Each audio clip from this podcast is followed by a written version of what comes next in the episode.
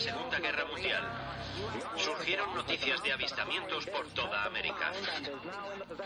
19 de julio de 1952, sábado por la noche. A las 12 menos 20, los controladores aéreos de lo que ahora es el Aeropuerto Nacional Ronald Reagan de Washington divisaron siete objetos sin identificar en el radar.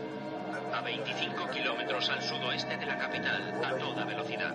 El gobierno no pudo seguir ocultando lo que sabía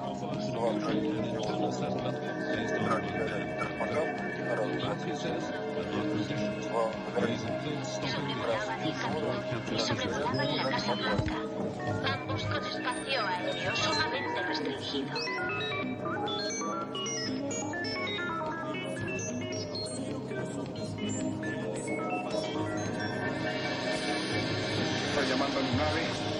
Tierra llamando a Lunave.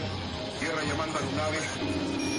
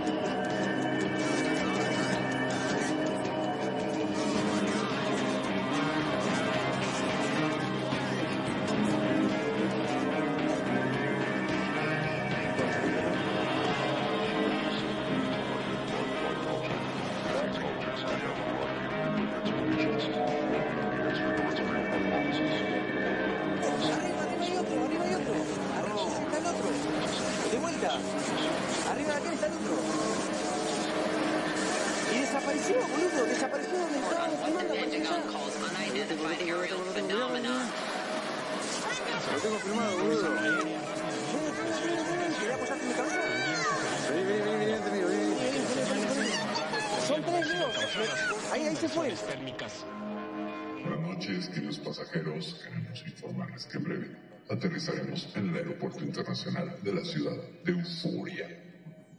Por favor, abróchense los cinturones. Esperamos que hayan disfrutado del viaje. Aerolíneas UAP agradece su preferencia.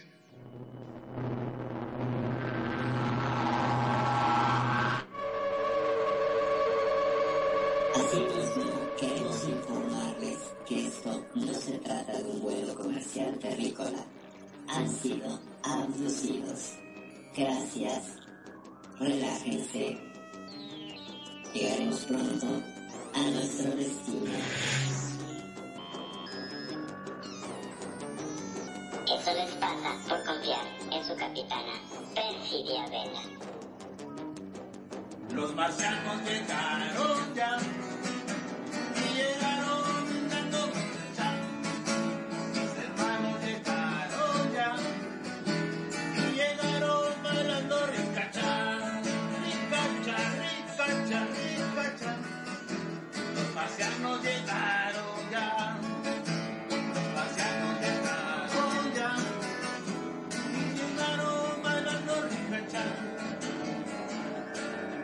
Tierra llamando a Lunave. Tierra llamando a Lunave. Tierra llamando a Lunave.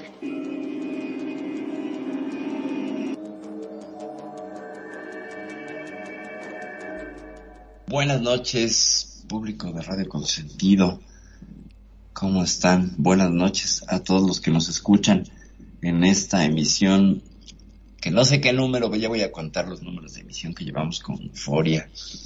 Esta es Euforia, población desconocida, población por conocer, donde hoy haremos un resumen de lo que hablamos este año 2021, pero antes de pasar a este tema, voy a dar la bienvenida a quienes me acompañan, me hacen honor acompañarme como casi siempre. Magnum, Nani, buenas noches. Muy, pero muy buenas noches, mi estimada Perfi. Como siempre, un placer y un gusto estar en este programa que realmente cada, en cada emisión me gusta más. Porque vamos descubriendo cosas que realmente no pensaban y desconocía. Realmente. Desconocía totalmente. Eh, Es que justamente era hablar de cosas desconocidas. Por conocer, y entonces dejan de ser desconocidas y ya pierden el interés. Maldita sea. Es que el Creo gobierno no. se saca, viste, siempre se lleva las de ganar, porque verdaderamente hay cosas que cuando las presentás en este programa y das las pruebas y todo esto, es como que decís, wow, ¿cómo miércoles no salió esto? Jamás, no me había enterado yo de esto. ¿Verdad? ¿Verdad? Suele ser eso. Bueno, en lo que en lo que mis perros pelean con un gato. A ver, señores, por favor, no es hora de. Eh, le damos la bienvenida a nuestro queridísimo Tony Focacha. Tony, qué gusto tenerte por acá. En las instalaciones espaciales de Radio Consentido. Qué gustazo. Y además viene, viene con su nuevo look, por cierto. Ya no está más de araña, ¿no? Sí, no, sigue con su look arácnido, este, proteico, eh, proteico y este, porque trae prótesis, ¿no? Porque se haya tomado las proteínas. Dice Tony, mamá soy famoso, salgo en la radio. Calma. muy bien. Bueno, pues, ¿qué pasó en este 2021? Pasó algo, una noticia muy esperada, muy platillo y con, y con todo eso, pero pues resultó una decepción que fue pues nada más y nada menos que la desclasificación, ¿no? De, de, todo lo que sabía el gobierno norteamericano a mediados de año y que finalmente pues, resultó un chasco y un chapucero ahí. Nos dice Tony que sigue siendo un cyborg. Pues bueno, estás muy bien, ahora sí encajas con toda la decoración, Tony. Claro, ahora sí. Pero pues fue esto lo que pasó en el 2021, la noticia quizás más relevante y más importante, aunque hubo un montón de declaraciones, eso sí fue un año lleno de declaraciones, este, relacionadas con agencias y con directores de alto nivel, de, sobre todo de agencias norteamericanas, que se pronunciaron en una línea que apunta hacia una, sí, sí, existen, sí, nos están visitando, sí, pero no. ha sido, ha sido esa la, la tendencia. Tenemos que estar eh, como con este discurso en el que dicen, sí señores, tenemos todos los datos, pero, pero pues no, nos faltan datos. Pero ¿qué creen? Vamos a recabar más datos. Pero mientras tanto, seguimos igual que hace 70 años. No hay extraterrestres oficialmente. Claro, eh, fue básicamente como hacen siempre, ¿no? Una pantomima de todo, este, en lo cual todos estábamos esperando ansiosos la famosa desclasificación, a ver si verdaderamente surgía, pero siguen este, mostrándonos lo que ellos quieren. O sea, me hace acordar cuando hablaban de los famosos conquistadores que agarraban a los indígenas y le vendían espejitos de colores y se llevaban todo el oro. Ajá, exactamente. Sí, sí, sí. Yo, yo esa siempre me la he tomado como con pinzas, ¿no? Eh, me parece que este deslumbrarte, pero sí es una buena referencia para cuando te deslumbra el, el, este, el que sabe algo que tú no sabes y te da gato por liebre, ¿no? O que te da, te da una cosa por otra, o te, te engaña, te engatusa. Ciertamente. Vos Fíjate de que ello. antes de, de un ovni fue un globo, fue un pájaro, fue este, como es un planeta, eh, fueron tantas cosas que, que realmente Sí. ya se caía de ridículo, inclusive escucharlo, ¿no? Todos los fenómenos, sí, sí, todos los fenómenos tenían ya una bolsita de, de, este, categorías y categorizaciones. Nos dice Tony, se supone que soltaron una parte y la otra aún está revisando la del Senado. Soltaron los 147 casos y dedujeron que estos eran ya el resultado de otros tantos avistamientos que no encontraban la explicación ni meteorológica, ni cosmológica, ni de otro, es- es de otro tipo, o sea, en vinculación con algún artefacto eh, creado por el hombre que pudiera que pudiera ser explicado. Entonces, eh, no sé, debe haber mucha más más material siendo revisado y no solo por el Senado, por agencias de, de- de inteligencia, ¿no? O sea, nos dieron una parte, nada más. Y si el Senado de Estados Unidos está revisando la otra parte, pues bueno, es que aquí el asunto ya está en manos de los políticos. Y yo me pregunto, ¿qué saben los políticos de ovnis? Pues mucho, algunos, no todos. Eh, ciertamente se ha vuelto un show mediático político que tiene, eh, como todo asunto político, pues bueno, ganadores y perdedores, y esto crea mm, pues unas olas de atención y popularidad para ciertos, ciertos políticos. Esa parte no hay que soltarla. Recordamos también que en este año 2021 pues revisamos las declaraciones de este hombre que estuvo en la inteligencia israelí y que curiosamente pues hacen declaraciones así súper fuertes, pero siempre hay un libro de por medio, ¿no? Siempre están vendiendo un libro y eso siempre me da a mí como cringe, así como mm, me, me, me pone a sospechar si todas estas declaraciones no son más bien un extracto de esos libros y buscan show mediático, ¿no? Tanto, tanto después como pues también uno que otro político por allí. Pero se- sí, sí, coincido contigo, Tony. Hay una parte que todavía no liberan y que va a ser mm, en base a que, bueno, no en base. Como les faltaban datos, dijeron, espérense muchachos, vamos a recabar más datos y ya les vamos a dar un, un informe más, más redondo. Y seguimos esperando, ¿no? No me acuerdo qué fecha es la que iba Pero a que no hay nada a- contundente todavía.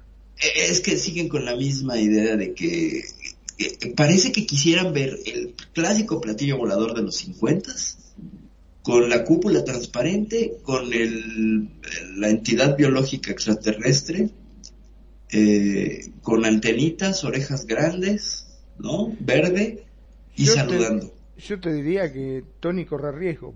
En una nave ahí, van a venir a buscarlo, Exacto. pero van a llevar en cualquier momento. Exactamente, sí, Tony en- entra con esa, con esa, este, con esa descripción justamente ahorita que anda en un ovni de los 50. Dice que seguro se guardaron los, los, los guapos.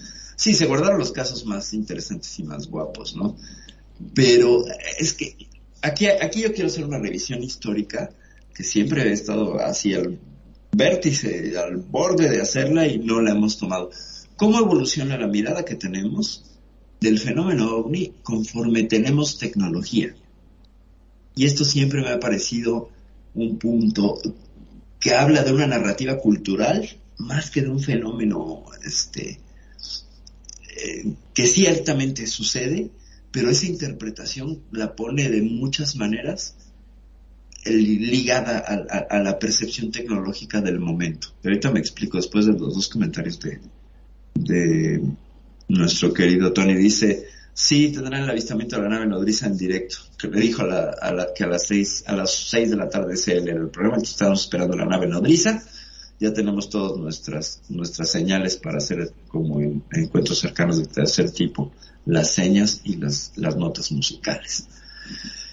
Y dice que desde Alpha Centauri llegarán un poco tarde. Bueno, pues es que tienes que decirles que tomen el agujero de gusano más próximo y así hará- harán, harán el viaje más provechoso. Bueno, eh, eh, es- esto siempre me ha llamado la atención, como en los 50 los ovnis parecían de los 50, es decir, era una nave plateada, se veían remaches, tenía una cúpula transparente, y los avistamientos actuales ya no coinciden con ello. O sea, también pueden decirme, bueno, ah, es que los extraterrestres también avanzaron. Bueno, sí, pero, pero si ya eran tan avanzados como para viajar las distancias enormes en el universo, eh, yo creo que la tecnología se mantendría muy similar. O no, no lo sé, se los pongo un poco a debate. ¿Qué opinan ustedes? Le, También. le masillaron los remaches, porque antes tenía Exacto. remache. Enchúlame, enchúlame el ovni. Claro, Enchúlame enchúlame la ovni, máquina. no. Exacto, son los buenos. Sí, es que incluso hay una suerte de nostalgia y de, de romantizar la, la visión del fenómeno ovni que implica, los que vemos ahora vaya, ni siquiera son, son mucho como la, la- la- los teléfonos, ¿no? Que ya casi no tienen botones, que el diseño es pulido, que se inspira mucho en el diseño de las Macs, ¿no? Que tienen esta, esta cuestión de, de minimalismo. Entonces, los ovnis ahora son minimales, ¿no? Bueno, pero, perdón, no solamente los ovnis, sino hasta los propios extraterrestres fueron cambiando de los gr- de lo que eran antes a, a medida a lo que son ahora, cambiaron de platillo y de marciano, y de forma. todo. Y de forma, exactamente. Y además, incluso la narrativa de sus acciones fue cambiando. Dice eh, nuestro querido Tony, Japan UAV Tuning, exactamente. La, la tuneo japonés de las UAPs. Sí, como no, enchúlame, enchúlame el platillo.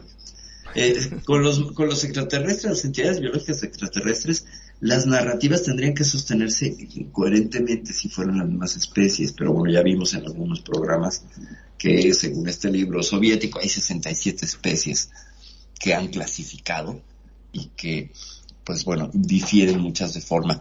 Pero desde los duendes de Hopkinsville en los 50 que eran los clásicos marcianitos de- pequeños, de oreja, eso sí no ha cambiado, son menudos en estatura. Pero son los clásicos marcianos, pues, porque además el término remite y limita solo a un, a un planeta donde ya vimos que las posibilidades, pues bueno, por el momento ahorita son escasas, quién sabe, no hemos visto bajo tierra, pero se solía usar el término primero, ya un poco este, anquilosado, marciano, para referirse a lo extraterrestre. No sé si siga eh, funcionando, pero a mí sí me remite a que están hablando de algo extraterrestre. Cuando se habla de los marcianos. Incluso en el intro de nuestro programa, pues tenemos el famosísimo cha cha cha, los marcianos llegaron ya. Que es menester comentar cómo la música va a reflejar los sucesos culturales que nos rodean. Y el haber hecho un cha-cha-cha en los 50 o 40, 50 eh, que hablara de este tema y que además mencionara los marcianos llegaron ya, pues suena entre profecía, muy chabacana y muy, este, pues informal, y descripción de lo que estuviera sucediendo como un fenómeno que la gente hablara, que fuera una cosa eh, del día a día, o no lo sé, no viví en los 50 y pocas referencias tengo al respecto y no lo encuentro yo esas referencias musicoculturales referentes a los ovnis, pero sí me parece importante señalar que la el hecho de haber hecho una canción, vaya, la, la rebusnancia que me acabo de, aventar, eh, refleja un interés o una inquietud, aunque fuera una inquietud burlona, aunque fuera una inquietud de sorna. Eh, la música tiende a reflejar, aunque se burle, fenómenos, hechos y circunstancias de nuestra vida. Entonces, esta, los marcianos llegaron ya, pues a mí me suena, insisto, a, a profecía. No sé tú, mi querido Magnum. Bueno, sin ir más lejos, hasta el mismo Papa Francisco, ¿te acordás que mencionó Sí. que si venían estos extraterrestres eh, no tenía ningún problema de catolizarlos, o sea, de, volcarlos al catolicismo, ¿no? Este, Claro. Vaya a saber en qué Dios eh, podrían llegar a creer ellos. O si, Eh, claro. capaz que no, qué sé yo. Pero imagínate, eh, ahí es un choque cultural, ¿no? O sea, se, ha- se ha especulado muchas veces que la el mero hecho de confirmar que existe vida más allá de la Tierra ya empieza a poner entredicho muchos eh, textos sagrados para muchas religiones, porque siguen centradas en un antropocentrismo y ahí serían un terracentrismo o un gaiacentrismo de, de pensar que solo la vida y la existencia consciente o, bueno, biológica existe nada más en la Tierra. O sea, momento que- que el, el solo hecho de que el Papa haya mencionado este, Claro. otras entidades que puedan llegar a venir de otros planetas, está dando a entender de que algo hay. Sí, sin duda, sin duda. O sea, o algo saben, ¿no?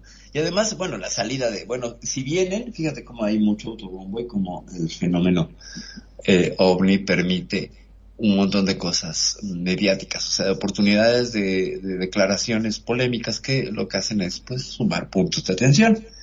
Aquí, eh, este señor, eh, el, líder de, de esta iglesia, sale con una declaración un poco absurda, ¿no? Donde dice, si viene, pues el catolicismo lo recibe, ¿no? Somos tan buenos que lo recibiremos.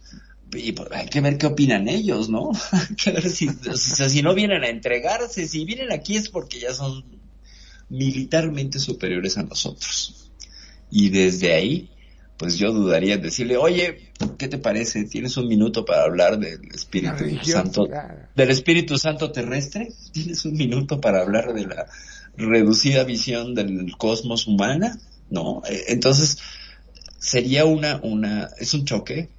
Evidentemente, eh, buscarían la manera de justificar que en sus escrituras sagradas, pues está ya previamente eh, escrito, ¿no? Y que ya hubo contactos, etcétera, y ahora sí, este, este profeta, eh, no sé si es eh, Isaías, Enoco, no sé quién es el que se subió a un carro de fuego, que muchos eh, de los programas estos que sostienen los antiguos astronautas dicen que es un objeto volador no identificado, porque era un carro de fuego, ¿no?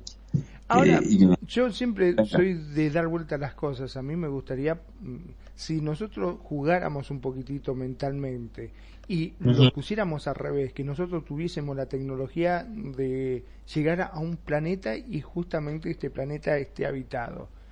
Nosotros haríamos lo mismo, o sea, trataríamos de evangelizar a eso, a esa gente que está ahí. Pues a los que sobrevivan, ¿no? A los que sobrevivan, porque conociendo a- a- al ser humano con sus formas cavernícolas, primero disparamos y luego preguntamos, ¿no? Entonces también eso, eso, e- esta, esta vuelta de tuerca que le das es muy interesante. O sea, si nosotros viajamos, y es la hipótesis que se maneja también un poco en Avatar, ¿no? Esta película de, de los Navi de, de James Cameron, donde pues no es que sean los malos, pero sí los invasores somos los humanos, ¿no? Exacto. Eh, si nosotros somos los adelantados, vamos a abusar de ese adelanto. Nosotros, ¿eh? No sé, queremos también pensar, porque hay Convengamos de... que si, si visitamos nuestra, o sea, si le damos una mirada a nuestra propia historia, ¿qué hicieron los conquistadores? Claro, justo eso, o sea, los choques culturales entre pueblos, y ya lo decía, eh, no sé si es Michio Kaku o Stephen Hawking, quien cita que este asunto de la- la- la- las conquistas a través de nuestra historia, pues siempre le han salido mal al pueblo conquistado, ¿no? Que suele ser el que tiene una desventaja tecnológica. O sea, Y el pueblo hubo que, mucha sangre de por medio, además, ¿no? Además, eh, no ha habido, creo yo, abusos, muchos abusos, abusos. también.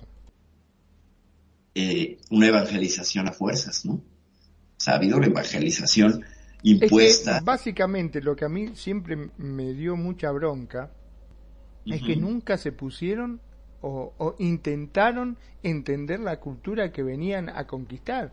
O sea, simplemente vinieron y dijeron, no, no, ch, lo que ustedes quieran me vale huevo. o ustedes Exacto. van a hacer lo que yo les digo y ahora son todos católicos y si no, muerte. Listo. O sea, Eso nunca se pensaron en tratar de, de entender si vas a conquistar algo. Bueno, vamos a ver qué es lo que hacían, en qué creían. Más o Y menos. vamos, vamos a respetarlo, ¿no? A preservarlo. Sí, sí, sí. Eh, pero bueno, también esto tiene que ver con el eurocentrismo, ¿no? Ahí que, me- que nos perdonen toda, toda la gente que nos escucha en Europa, pero pues, pues es una visión de Europa está bien y el resto del mundo está mal, ¿no? En ese entonces, evidentemente, era la forma de pensar, ¿no? La forma de pensar que yo creo que tiene que ver con un expansionismo comercial y de poder. Y además, recordemos que conquistar tierras pues im- implicaba tener más poder en cuanto a recursos. Y si se te oponía alguien, pues no ibas a ponerte a, ay, vamos a hacer estudios culturales de estos, mejor vamos a borrarlos del mapa, ¿no? O vamos a matarlos. Y la mejor forma que se les llegó a ocurrir, pues bueno, ciertamente la evangelización, pues es una forma de conquista ideológica que si bien no respeta al conquistado, lo hace eh, reverenciar la cultura del conquistador. Donde también se da el sincretismo, que eso siempre es interesante, ya lo hemos analizado por acá en el programa, ¿no? Donde muchos códigos de las culturas originarias quedaron inscritos y mezclados con los ritos católicos, con tal de no, no desaparecer, ¿no? Hay varias cruces, por ejemplo, aquí en México, donde la decoración son como flores y todo, y entonces tú dices, ay, qué bonito, ¿no? Usaron sus, sus ideas y su, su estética de las flores para, para hacer una cruz católica. Pero resulta que esas flores y muchos de esos garigoles que están ahí son deidades de los pueblos originarios. O sea, hay una habilidad y el hombre pues, buscará siempre este juego. Tú me conquistas, pero no del todo, ¿no? Podrás conquistar mi pueblo, mis tierras, pero ideológicamente no me conquistes. Ese es el sincretismo y eso a mí siempre me parecerá pues súper valioso, ¿no? Por parte de los, de, de las resistencias.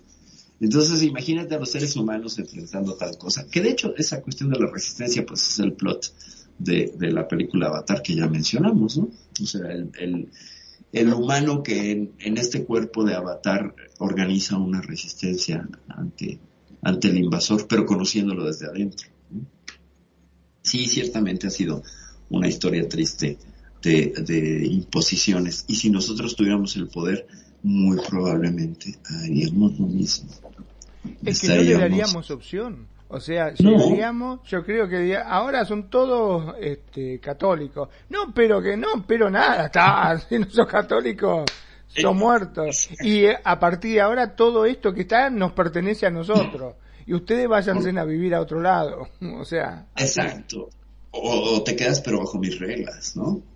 O te quedas bajo mis reglas. Entonces es ahí un poco el, el absurdo que, de las declaraciones de, de- del, del señor que dirige esta, esta iglesia, donde dice, pues nosotros no tenemos problema en, en evangelizar. Sí, sí, sí, pero eso me parece muy soberbio.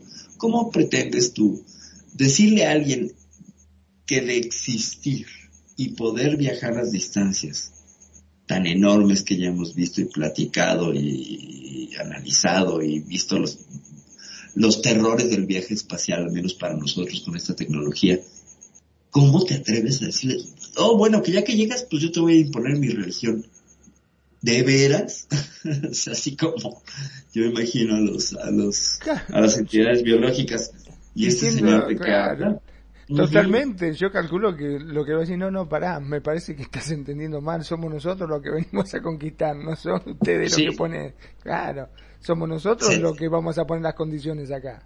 se te acaba el negocio. Es que incluso en, una, en un contacto pacífico, las religiones serían removidas y, tendrían que ser repensadas hasta sus cimientos.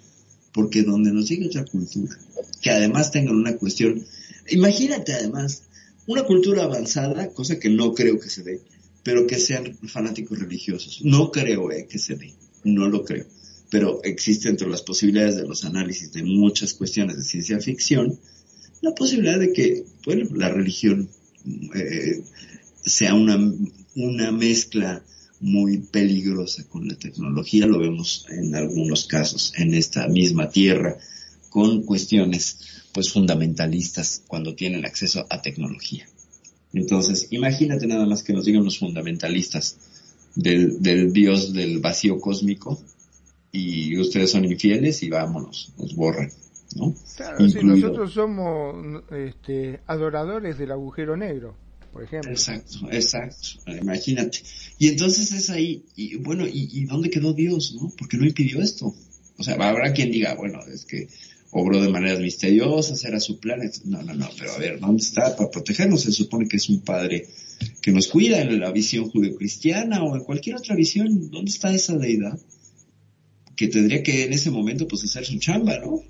No, es que aparte entraría este, en conflicto un montón de cosas, porque, un momento, si a nosotros nos creó este Dios, ¿a ellos quién los creó? ¿Otro Dios? Entonces, Exacto, ¿cuántos dioses exacto. hay? Ya no hay un Exacto. solo Dios, hay más Ya de no hay un solo Dios. Y, y, y entonces si creó a todos los seres vivientes, porque así lo dicen algunas escrituras, ellos no están mencionados. Y al no estar mencionados, eso es Y obra acuérdate la que en el tercer día se supone que creó el planeta. Además, además. Y entonces, pero nada más este planeta, que de nuevo vuelve a ser una cosmovisión limitada a lo que en ese momento la cultura y la tecnología tenía acceso. O sea, es como un poco a, mm, darle un sesgo de, ok, es tu limitante, hasta ahí puedes, perfecto. Porque estamos viendo con un montón de descubrimientos ah, tecnológicos, cosmológicos, en física, etcétera, que muchas de estas cosas tendrían que estar ahí en la Biblia o en el Corán o desde el principio. A lo mejor están, ¿eh? a lo mejor soy una ignorante completa y si alguien me hace la corrección, pues bienvenida, pero mm, yo no miro la física cuántica. Alguien igual podrá rebuscarle, pero yo no miro agujeros negros, yo no miro eh, magnetares, yo no miro nada de eso, solo se limita a la visión del planeta. Y eso evidentemente pues nos habla de un- una visión centrada en nosotros como centro y como, bueno, centrada como centro, ya llevo dos, eh, que orbita nada más en la visión del ser humano, en el antropocentrismo, en, esto. Entonces nos quedamos pues realmente cortos. De, de existir un contacto se van a remover muchísimas cosas, no solamente el asunto de la de la religión. Ahora, si ya existió ese contacto y no se han removido las cosas, esa es otra posibilidad muy interesante, ¿no? Como ya lo vimos con el proyecto Sigma o el proyecto Signo, que lo vimos este mismo año, este horroroso y terrible eh, supuesto acuerdo entre el, presidente Eisenhower y los grises en los 50, donde pues, le dijeron, te vamos a dar tecnología si nos dejas secuestrar unos cuantos seres humanos ahí que tienes, total tienes muchos. Y entonces, pues, el gobierno norteamericano, que se sintió en ese momento dueño de las vidas de las personas, dijo, sí, tú secuestra, nada más que, que sea gente, que no se Que sea otro mucho". país, que sea otro país. que También en otro país. Es que, por ejemplo, ahí hay otra cosa interesantísima. Tú ves fenómenos de abducciones que además es lo que les decía, cómo los actuares y cómo, bueno, los- cómo el actuar y los comportamientos de las entidades biológicas extraterrestres se han ido modificando. En los 50 a nadie abducían. Y a partir del caso de, Betty y este otro hombre, que, ay, se me escapa el nombre, eh, que son los primeros abducidos que a través de regresión hipnótica recuerdan todo este suceso, esta pareja que incluso era interracial, eh, empieza el boom de las abducciones.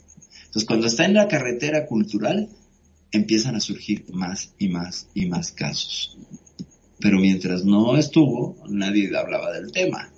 ¿Me explico? Y entonces, eh, después vinieron, de- dejaron de abducir personas y empezaron a abducir vacas. ¿no? Y entonces a las vacas sí las aventaban sin órganos y no encontrábamos personas sin órganos. Lo, al menos que yo sepa, yo no, no sé de reportes de personas que cayeran del cielo sin órganos o sin sangre, ¿no? Que también, eh, me imagino que los primeros estudios que hicieron estos entidades de nosotros, pues habría uno que otro pobre conejillo de indias que le tocaría ser drenado, ¿no? Y desechado.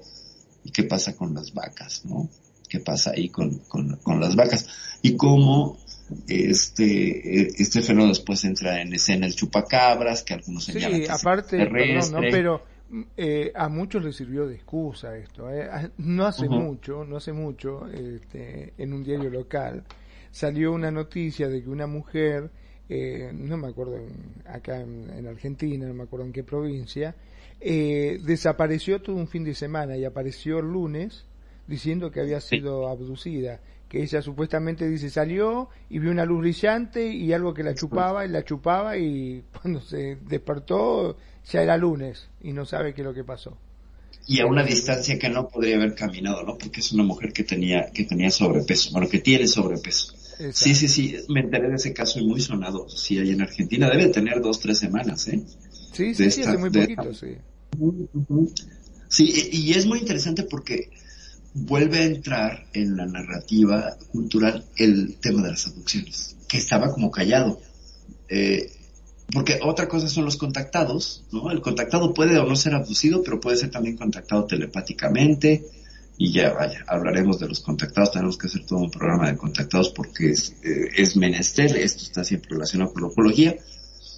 Y como encontramos eh, que vuelve a salir el tema, o más bien vuelve a tener cobertura mediática. A lo mejor había muchos más casos de abducidos. A ver, lo que pasa es que se ha hablado tanto de esto y se ha negado tanto y se lo han tratado de loco porque no solamente está el hecho de, de minimizarlo, sino que también de- era hablar de que uno era abducido y era automáticamente tratado de loco. Entonces antes de que te Claro. trataran de loco decías no. Y había gente que perdía trabajo. tenía consecuencias realmente graves para él y para su familia, que decían, eh, loco. Entonces, Sí. mucho pasaba y preferían aguantárselo, callarse la boca o negarlo para evitar este ser señalado y viste cosas que no me parece que no corresponden porque desgraciadamente si hay algo que tiene el ser humano es eso de siempre juzgar a los demás. Sí, sí, sí, solemos ser eh, brutales, ¿no? A la hora de juzgar eh, el juicio, el juicio a priori, eh, y el condenar al ostracismo social, aquel que desafía las reglas, en este caso de la sanidad mental o de las buenas costumbres planetarias, diría yo, eh, siempre hay esta cuestión. Pues ahorita, por ejemplo, está el término fíjate, de moda sin ir más lejos, perdón, ¿no? Que te interrumpa. Pero justamente con el caso de esta mujer, sin ir más lejos, eh, nadie le creía. Actualmente todos decían, ah, esta se fue de joda, se fue con un macho por ahí, habrá estado teniendo sexo desenfrenado todo el fin de semana y apareció el lunes. Pero la señora no da ningún indicio de eso, o sea, está contando la verdad, era una señora muy de su casa, por lo que salían en las noticias, por los comentarios de los vecinos, pero todos automáticamente juzgaron mal. O sea, nadie le da una gota de credibilidad a lo que ella dice. No, no, no, no me venga con pavadas.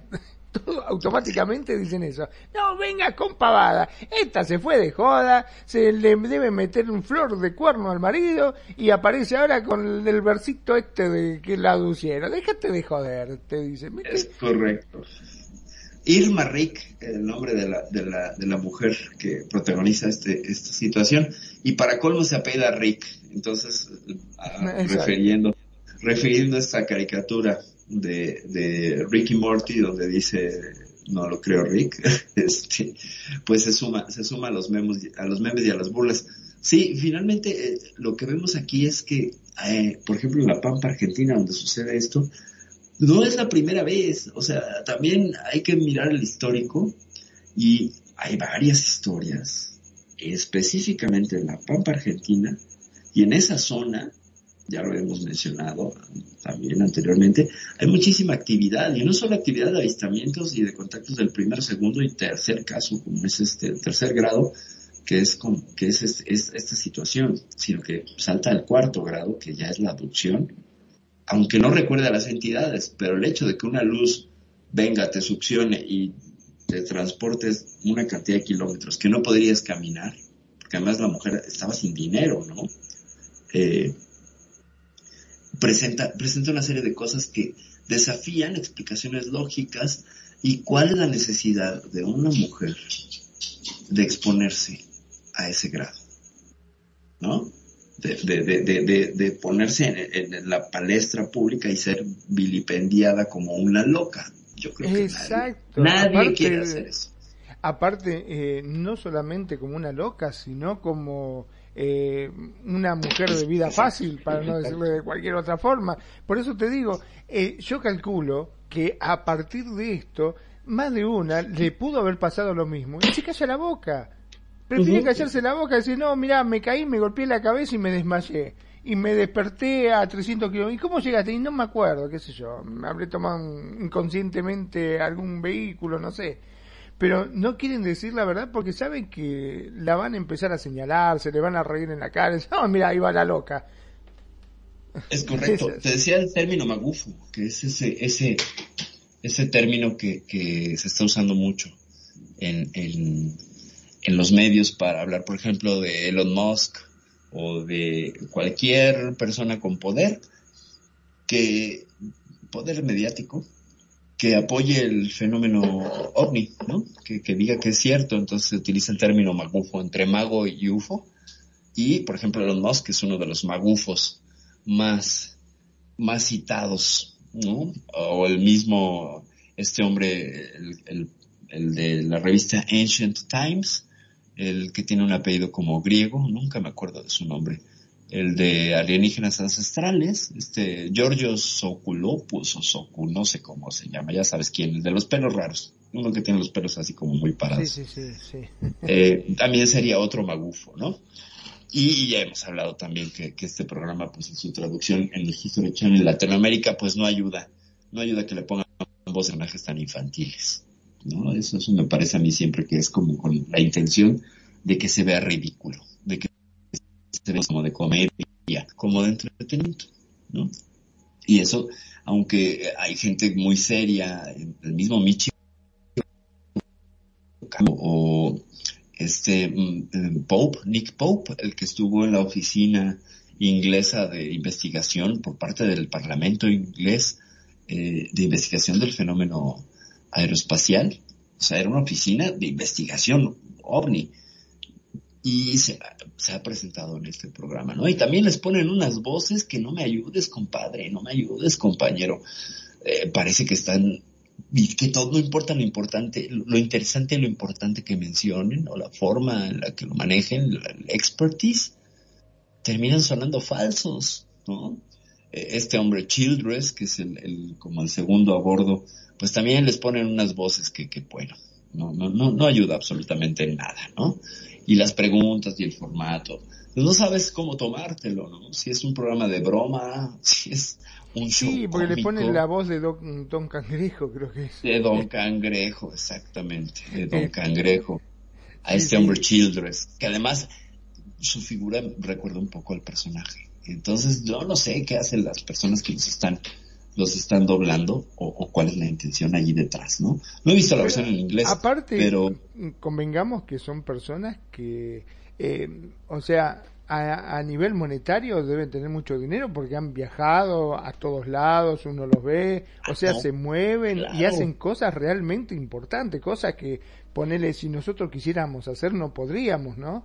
Se nota que exacto, un no poder adquisitivo bastante grande y la tecnología y un montón de cosas como para hacerlo, pero básicamente es como que lo ridiculizan por el otro lado como para que todo ese desarrollo y todos esos planteos que ellos ponen digan, nah, eso no debe ser cierto.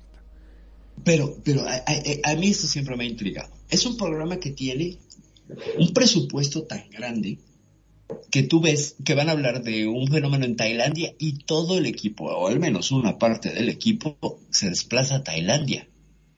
Y luego en el mismo episodio ves que están en Egipto. O que se fueron a Sudamérica, a Pumapunku. Y entonces, o sea, ¿tú sabes lo que cuesta eso? transportar todo ese equipo, mantener eh, a toda esa gente, etcétera. O sea, hay una inversión muy fuerte de dinero, muy fuerte. Y para estar viajando por todo el mundo, no es barato. No es barato. Quien ha organizado alguna vez eh, un- una empresa, un festival o una presentación donde implica traerte de otro país a alguien, darle hospedaje y regresarlo a su país sano y salvo, te das cuenta de la logística primero y de la cantidad de dinero que tienes que soltar, poner o, o invertir. Y estos hombres se ve que, bueno, pues deben de tener algún acuerdo con alguna aerolínea, pero se la pasan viajando por todo el mundo. Entonces, ¿por qué tanta inversión? ¿Para qué tanta inversión? Pues sí, es más fácil que los junten en un cuarto, como suelen hacer en algunas versiones, y pues eh, eh, se pongan a chacotear como amiguitos a decir todo tipo de teorías conspirativas absurdas o locas o jaladas de los pelos pero no, los hacen viajar. Y eso, pues vaya, siempre me intriga, porque tanta inversión de, de dinero, es que entonces el show tiene mucha audiencia. Y es un programa que lleva ya, pues que te gusta, 8, 10 años, 10 años, eh, en las preferencias, pues top de, de, de la, de la gente, que implica que haya estos presupuestos. Y entonces, o sea, yo, yo no sé, no sé, siempre me, me intrigará, o a lo mejor es que esa es la línea de producción, ¿no? Vamos a invertirle esta cantidad de dinero para que el programa se vea tan realista, nos va a redituar en una cantidad de vistas eh, importantes, aunque tú ves estos capítulos de History Channel en español eh, y las reproducciones, pues no son ni 200 mil, ¿eh? Lo cual a mí me parece pues un rating muy bajo para los estándares de televisoras tan grandes como el History Channel. No sé qué opinas tú. Sí, realmente eh, el despliegue que hacen eh, es realmente muy muy llamativo porque como bien lo decís, eh, se toman un avión, alquilan gente, contratan guías, este mm, la vez pasada me acuerdo hasta abusos para este, meterse equipos de drones, un montón de tecnología y muchísimo despliegue de dinero para básicamente ser una parodia, porque al final no sabes si verdaderamente es una parodia, es de en serio, es algo de ficción, no sé, no sé cómo tomarlo verdaderamente todo Sí. esto. Pero de que es entretenido, es entretenido. Eso sí hay que reconocerlo. O sea, Eso sí. tú empiezas a ver el capítulo y, y te entretiene, porque está muy bien logrado, está muy bien escrito y tiene la- la- las tensiones y las pausas eh, justas para que te enganches en la clásica narrativa de televisión donde se abre un, se propone un tema, se desarrolla y la resolución siempre está siendo postergada para que vaya cada vez más cortes comerciales. Que bueno, ahora en los tiempos de, internet, pues ya sabes, ¿no? Que hasta te avisan, ahí vienen los comerciales cuando estás en YouTube mirando, ¿no? Que es la, forma, pues no sé, que yo conozco porque yo, así no tengo pantalla de televisión desde hace muchos años en la RL, renuncié a tener una televisión, dije ya, basta, y todo lo veo a través de el elegir, ¿no? Yo puedo elegir qué voy a ver, aunque cada vez tengo más dudas si yo elijo, y más bien me lo imponen, pero sí es un programa que, que entretiene. Y Pero, volvemos al perdón, punto. ¿no? Hay algo, algo que me llama siempre la atención. Eh, la producción de ese programa no ve eh, los pelos de este otro, ese... O la voz que le ponen, es como que le quitan veracidad, o sea, estás mirando algo, se toman un avión, mueven gente, ponen drones, eh, no sé, Ah. buzo, de todo, y al rato aparece el otro y dice, hola, o sea, le quita todo, le rompe todo el encanto. O dice, vamos a hablar con uno de los este, antiguos astronautas y aparece el otro con los pelos que parece que recién se levantó de dormir. Y además que duerme como vampiro el Georgios Oculacus. Eh, Sí, eh, que de hecho creo que es, él es uno de los principales promotores, y te digo que tiene la revista esta que se llama Tiempos Antiguos, Ancient Times. Eh, supongo que él es el, el- el que se encarga muchísimo de los guiones y que encontraron en, un poco en esta narrativa de sorna y de burla mucho público, mucho público y una forma de poner las teorías a un nivel muy popular. Porque aunque estén hablando de ciencia, y de ciencia dura, porque te digo, tienes a Michio Kaku, que obviamente no quiere decir que cada vez que abra la boca diga una fórmula, pero la narrativa es muy suave, muy ligera, muy fácil, muy accesible. O sea, la forma de expresarse. No son grandes conceptos, no es un programa como No, una ponencia. Pero son muy ¿no? entendibles. Es Exacto. entendible. Exacto, entonces llegaron al nivel de, de hacerlo tan masticable que ya tocó la, la, la, la línea de, de, de lo chabacano, de lo cercano, ya no, no solo es mi cuate con el que me a tomar una cerveza y hablar de ovnis, no, porque además también me va a hacer un chiste, o su personalidad va a ser graciosa, o no se la voy a creer, porque además otra de las cosas que tienen es que suelen grabar todo o sea, cuando entrevistaron a Luis Elizondo, al hombre este que estaba detrás de la ALTIP, esta agencia para investigar eh, el fenómeno aéreo eh, no normal, bueno, eh, ¿cómo eran los fenómenos aéreos? Pues. Y, y estaban en las narraciones de, de, de, de la reconstrucción del, del, del incidente Nimitz. Bueno, en la edición decían, ¿y qué fue lo que pasó? Eh, y entonces aparecieron en el radar unos objetos. Y entonces tomas a intercortes a ellos moviendo los ojos. este, no sé, es, como muy gracioso. Y tienen que capturar reacciones que no vienen al caso. Uh, hay un ejemplo muy claro con un, este hombre, Robert Childress, se lleva a un investigador hindú para enseñarle las similitudes entre ciertas figuras en, me parece, que Sudamérica, en Colombia, y lo trajeron desde la India este investigador para que encontraran las, las similitudes entre las representaciones hindúes y las que están en Sudamérica. Y sí había muchas coincidencias. Pero el hecho es que le dice, vamos a ver las este, inscripciones. Y entonces el otro le dice, sí, vamos allá. Y estas narrativas tan forzadas, y, y los ves aparte, caminando. Perdón, ¿no? Eh, una de las cosas que también me llama mucho la atención, cuando hablan de ello en tercera persona, cuando dice los este, antiguos astronautas dicen que sí. Sí, sí, sí, las teorías de los... Es que esas son las preguntas del narrador, que es básico, el narrador que, que, que tiene que proponer el tema y que dice, ¿no? Y es verdad entonces que antiguos habitantes de la India se trasladaron a Sudamérica. ¿Qué dice la ciencia? Los antiguos astronautas dicen que sí. Sí, evidentemente no. Los antiguos astronautas dicen que sí a todo. O sea, Nunca dijeron que no. no, nunca dices, nunca dices, esto está jaladísimo de los pelos. Cada teoría, cada roca, cada eh, sitio arqueológico prácticamente está hecho por extraterrestres. O sea, le van a encontrar esta vuelta y ya hemos visto que esto incluso pues tiene que ver, o no sé si lo hemos visto, lo hemos tratado, que esa es una suerte de racismo, que ese es un discurso racista. Eso de decir, los eh, antiguos egipcios no tenían las condiciones tecnológicas para levantar esas pirámides, racismo. Es decir, no enuncio desde una superioridad eh, caucásica, por ejemplo, para decir que ellos musulmanes de piel oliva son inferiores. No, hablo de otra raza que es superior a ellos. A nosotros también, pero yo no lo digo, solo señalo que esos otros son superiores a ellos y son sus dioses. Y esa es una parte que es muy racista y que borra de un plomazo la posibilidad del ingenio humano el cual lo vivimos día a día y estamos vivos gracias al ingenio humano, hemos salido de muchas enfermedades, nos transportamos, nos escuchamos y este programa es posible gracias al ingenio humano, no extraterrestre. Al menos hasta donde me consta, es tecnología humana. Bueno, no sé Roswell qué diga con la Hola, fibra hola. óptica. Hola Nani, bienvenida. Gracias, perdón que te interrumpa.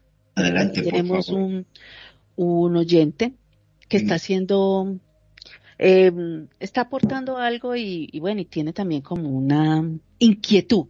No Venga. pregunta, sino inquietud eh, con respecto a lo que se está hablando y que todo lo que hablaste es que muchas felicitaciones por todos estos programas que has, que has emitido. Ha emitido y ha traído muchos conceptos que uno no veía de esa forma. Me encanta escuchar y hay puntos que estoy de acuerdo y otros que no, los veo de otro, de otro punto, pero esto es así. Dice Roberto, ¿qué opinan? O al menos él opina, dice así. Últimamente, a partir de que descubrieron muchos archivos, eh, salieron a la luz pública muchas cosas, pero de las cuales eh, todavía, como dijeron, no están todas resueltas, no están todas al aire, no han sacado mucho, solamente lo que ellos quieren manipular. Pero a raíz de eso se han, se han visto, se han visto más avistamientos en muchos lugares del mundo, pueblos, ciudades, montañas, apariciones y no tienen nada que ver, como lo dijeron al inicio, con lo de hace 50, 60, 80 años atrás. Realmente sí evolucionaron ellos también. Claro, la tecnología para nosotros evoluciona, para ellos también y cada vez más. Más ágil y más invisible para nuestro ojo. Sí, Estoy de acuerdo que después de destapar todo esto, se ven más avistamientos, es como preparando al ser humano, a nosotros, para que estemos mirando a los cielos y nos preparemos y no sea una sorpresa para el futuro o nuestro futuro de nuestros hijos. aporte sí. que dio. Pues muchas gracias, Roberto, por, por comentar y compartir. Y está bien que difieras, vaya, este programa se llama Euforia, no el Evangelio, según este, como diría ahorita nuestro querido Tony Focacha, Perfi Jiménez y la nave con sentido, dice. Eh, no, de verdad es que lo que, mira, yo soy entusiasta de, de este fenómeno, solamente me gusta, me interesa. Eh, no he, creo que la mayor parte del tiempo que me he dedicado a reflexionar al tema en toda mi vida ha sido desde que empecé con el programa. Previamente sí leía, sí escribí una novela cuando estaba muy joven que tenía que ver con los dogones, etcétera. Denme un segundito, están tocando y no sé si es la CIA que viene a... ya vengo. Ya, ya, Por favor, cúbranme, ya vengo. Ya llegó. Mira, una cosa de la que estaban hablando ahorita que me gustó muchísimo, que estaba escuchando ahorita. Aquí hace, hace unos años yo estaba todavía, en aquellos tiempos, como dicen en, en el púlpito en aquellos tiempos, eh, había un programa que se llamaba mm, El misterio de lo desconocido. Y había un señor acá, un señor ya de edad. Él, él tenía muchísima plata. Sabíamos que aquí en Colombia el señor tiene sus, sus empresas, su dinero. Él se dedicó a viajar por Colombia, por los pueblos donde supuestamente habían avistamientos, donde habían leyendas de, de los antepasados o de fantasmas o de abducciones aquí en Colombia y siempre se concentró en una parte que fue una laguna.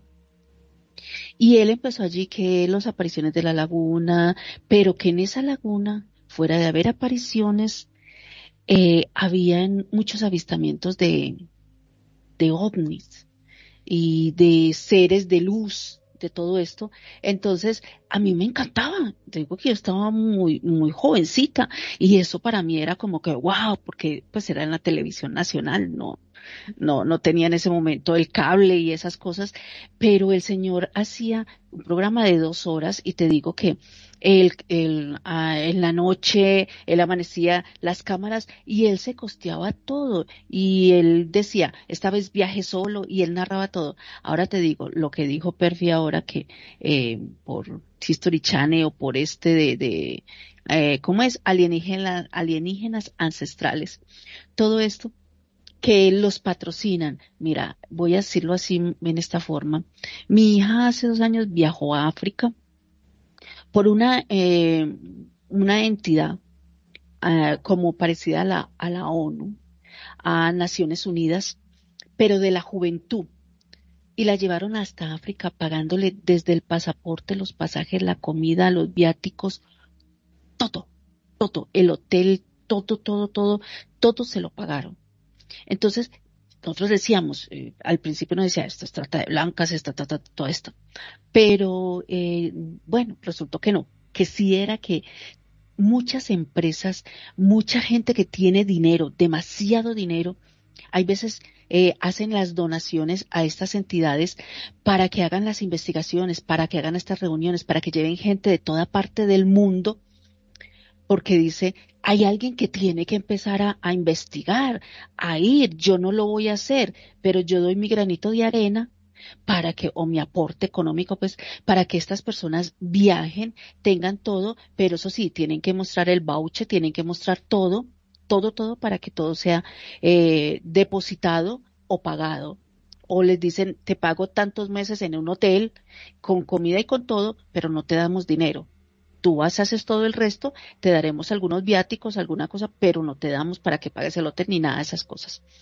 Entonces, con esto sí hay entidades que, que pagan y ahí y me doy cuenta, mira, muchos pagan, eh, el, vamos a decirlo así, eh, los reyes de Mónaco, ellos cada ratico sacan aportes para otros países, cheques millonarios para una entidad, para financiar una investigación, para financiar un recorrido, para que vayan a mirar los niños, eh, voy a decirlo así porque eso fue lo que pasó, y, los niños de, de, África, cierta comunidad que es verdad que no, no está pasando esto, y los cantantes, los cantantes de hoy en día también están haciendo eso, hacen sus aportes, crean entidades donde dice vamos a regalar los, los zapatos, vamos a regalar el estudio, entonces ¿Cómo hacen eso? Dice, ¿cómo sobreviven y cómo se trasladan? Es más, estas entidades, estas corporaciones, eh, consiguen su propio avión, consiguen todo, todo su estructura para trasladar toda esta gente. Y ya tienen sedes en cada lugar donde quieren y les interesa. Entonces, por medio de lo que mi hija estuvo viajando, y por lo que estuvo con esta entidad y que todavía está vinculada y a ella cada tres meses eh, está en una videollamada eh, mundial porque es de India, de Guatemala, de Colombia, de, de México, de cualquier parte del mundo, están todos conectados en una, en una reunión virtual y todos están hablando en inglés y todos son los demás y los que están los traductores. Y yo te digo, cuánta plata no se mueve ahí, pero cuando están en esto les dicen muy claramente, tenemos patrocinadores y los gobiernos más entidades privadas están encargados de dar esto para, para que eh, no se pierda los conocimientos o las cosas que están pasando y que dicen mucha gente está capacitada para hacerlo, pero no tienen con qué. Bueno, vamos a financiarlos porque queremos saber la verdad o queremos saber cómo está evolucionando esto. ¿Qué opinas tú, Manu, de esto? Estoy sola. Bueno, ¿me quedé sí, sola? sí, sí, no, no, no, estamos, Ah, estamos perfecto. todos. Bueno, ¿me escuchas? Yo Entonces, me no, quedé no. pensando, Sí, ¿sabes sí, en qué? Eh, necesitamos patrocinadores, Perfi, ¿qué te parece? Si tenemos patrocinadores y nos pagan el sí. viaje, nos vamos este, a La Pampa, nos vamos a algún lugar de esto, investigamos a fondo y te contamos toda la verdad, ¿eh? No te vamos a chamullar nada. Pero sí lo hay, mira, sí lo hay. Hay estos estos carros, esto como se dice, casas eh, home, ¿cómo se llaman estas casas rodantes? Sí. Hay una entidad de, de lo que yo les digo, estos que, que son que van a rescatar, voy a decirlo así. Ella viajó más que todo con esta entidad por la juventud para rescatar niños que vienen de la guerra. Eh, niños que han sufrido y niñas, y le voy a contar una historia así que no viene al caso en este instante, pero pero es, es como, es parte de lo que el, eh, la gente sí patrocina. A la niña en la guerra, que es en la guerra ya en Siria, la niña eh, la capturaron, la quemaron con cigarrillo, abusaron de ella, la cortaron, la empalaron, que ustedes ya saben que es empalar, hasta el punto de no matarla, solamente de torturarla y tenerla ahí. Resulta que muchas de estas personas, eh, estas entidades, pagan a personas que dicen, usted está dispuesto a viajar, se le da todo para rescatar estas niñas o niños en estas condiciones. Y hay gente que dice que sí, sí, no, dice, yo dejo todo, todo, padres de familia, mujeres, madres que dicen, yo dejo todo porque eso es lo que me llamó, pues, es el llamado que tengo para ir a, y dejan todo. Y yo digo, es que les lavan el cerebro o qué, pero no, no les importa, dejan todo y van y se meten y no necesitan ser eh, profesionales, sino tener esa calidad y ese riesgo y ellos le pagan todo y les dan a las casas rodantes. eh, O sea, la entidad dice, nosotros tenemos 300, voy a decirlo así, casas rodantes y te la dan, te la dan a ti. No te la escrituran ni nada, pero si tú lo vas a usar tres años, cinco años, llévatela. Pero nos vas a dar resultados. Y los resultados, es, así sea que rescates un, un niño o una niña ya hiciste algo por la humanidad. Y, y mi hija cuando están en esas conferencias, yo los escucho y, y se escucha el dolor de todo lo que hay y cómo estas entidades, la verdad, la- estas entidades no escatiman en girar un cheque y estas eh, gente que tiene muchísima plata, pero mucha, dicen cuenten con eso, cuenten con una casa, cuenten con un terreno, cuenten para construir, oiga, y tienen, y tienen y lo dan y, y montan todas esta, estas estructuras. Es fuerte. Y por eso, como es lo que estaban hablando ahorita, no sé cómo hacen. Sí, hay entidades y yo soy testigo visual y mi hija, eh, ¿cómo se dice? Real de que estas entidades la llevaron a ella, a tres de aquí de Colombia, tres jóvenes de aquí de Colombia, pagándole todo. Todo, todo, todo, todo, todo, todo, no tenía, no tuvieron que hacer nada, solamente estar en el aeropuerto a esa hora, subirse, en París la recibieron, el día de París el- el- eh, les hicieron pasar por, por el conducto normal de, de revisión y de todo, mostraron Ajá. las cartas, llevan cartas, llevan todo, y sin embargo hay una persona de- en cada país con de estas entidades que dicen Ajá. son, son, vienen con nosotros. Oye, y es como un poder político fuerte, pero yo te digo, la masa, estas masas mueven todo esto, pero en son de, de, de re- rescatar y de investigación. Ellos también tienen investigaciones. Y este fenómeno de la ufología, también lo mueven ellos, pero en otro, eh, ya en otro están. Y dice, si tú lo sabes, si tú estás empapada en esta, entonces te reclutamos. No, no, no, yo de eso no sé nada, porque decirlo, mi, mi hija dijo, yo de eso no sé nada. Pero mi hija trabaja, por ejemplo, aquí con Mastercard, eh, con Microsoft, eh, con unas empresas que ellos financian las becas para jóvenes que quieren estudiar tecnología y ser programa mujeres programadoras. Y yo digo, pero una beca de 3 millones, de 4 millones, para que estudien por seis meses totalmente gratis con pasajes y con refrigerios, para que estudien y ya ellas se coloquen a trabajar. O sea, es la oportunidad. Entonces, mira, no más con esto te estoy diciendo que hay entidades que no escatiman en eso y dice, ¿de dónde sale? salen porque hay muchas entidades que quieren esto y que tienen destinado en sus cláusulas destinado que deben de sacar un recurso para el desarrollo de la humanidad. Ujú, ujú. Y es casi que obligatorio en muchos estados y gobiernos que deben de tener eso en las empresas. Un recurso para ayudas del infantil, madres, eh, eh, investigaciones, todo esto, lo demás. Ya, ya, ya, me callo. No, ya. está bien, está muy bien. Mira, conozco, conozco mucho la parte por dos lados. Uno RL, que fue el trabajo con grupos vulnerables y derechos de las personas. Y sí hay un montón de entidades que financian y que tienen mucho dinero.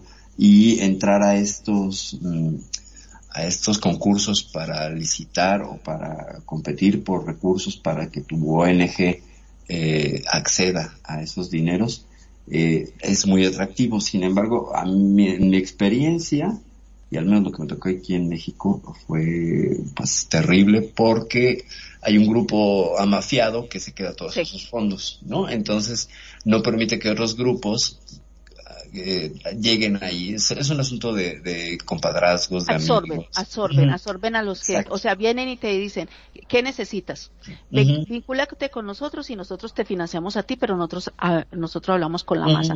Porque aquí sucedió eso, ella también estaba en una corporación y ella trabajaba y a ella le pagaban cierta cantidad, pero ella hacía cinco puestos. Y el tipo sí. no quería, no quería contratar más, cinco puestos, y él recibía todo y él se, y él, y él no hacía nada, solamente delegaba, pero ¿qué pasó? Vino una empresa más grande y se lo absorbió a él. Sí, claro. Sí, no, y, y es o que trabajas con dinero. nosotros o te quemas. Claro. Y, y me imagino que con el tema ufológico, pues habrá quien, como es, un, es una cuestión de investigación, eh, obtenga recursos.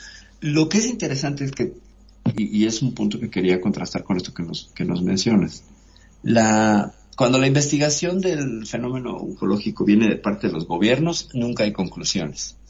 Cuando la investigación viene de parte de la gente, del pueblo, de Sector los, privado. del sector privado o del sector, vamos, del de la banqueta, del ciudadano de a pie, el que se organiza, el que con recursos de su bolsa, el fotocopias como les pasó a las a los investigadores en Brasil, cuando el gobierno les abrió los archivos, ellos tuvieron que pagar las fotocopias de su bolsa. De los, y además eran como 600 páginas, ¿eh? O sea, después de 50 años, 600 páginas eran a nada comparado con eh, todos los recursos que se tenían que, que este, bueno, la cantidad de información con la que se tenía que disponer, que fue nada, y eso se- siempre fue una queja, pero ellos tuvieron que pagarlo de su bolsillo.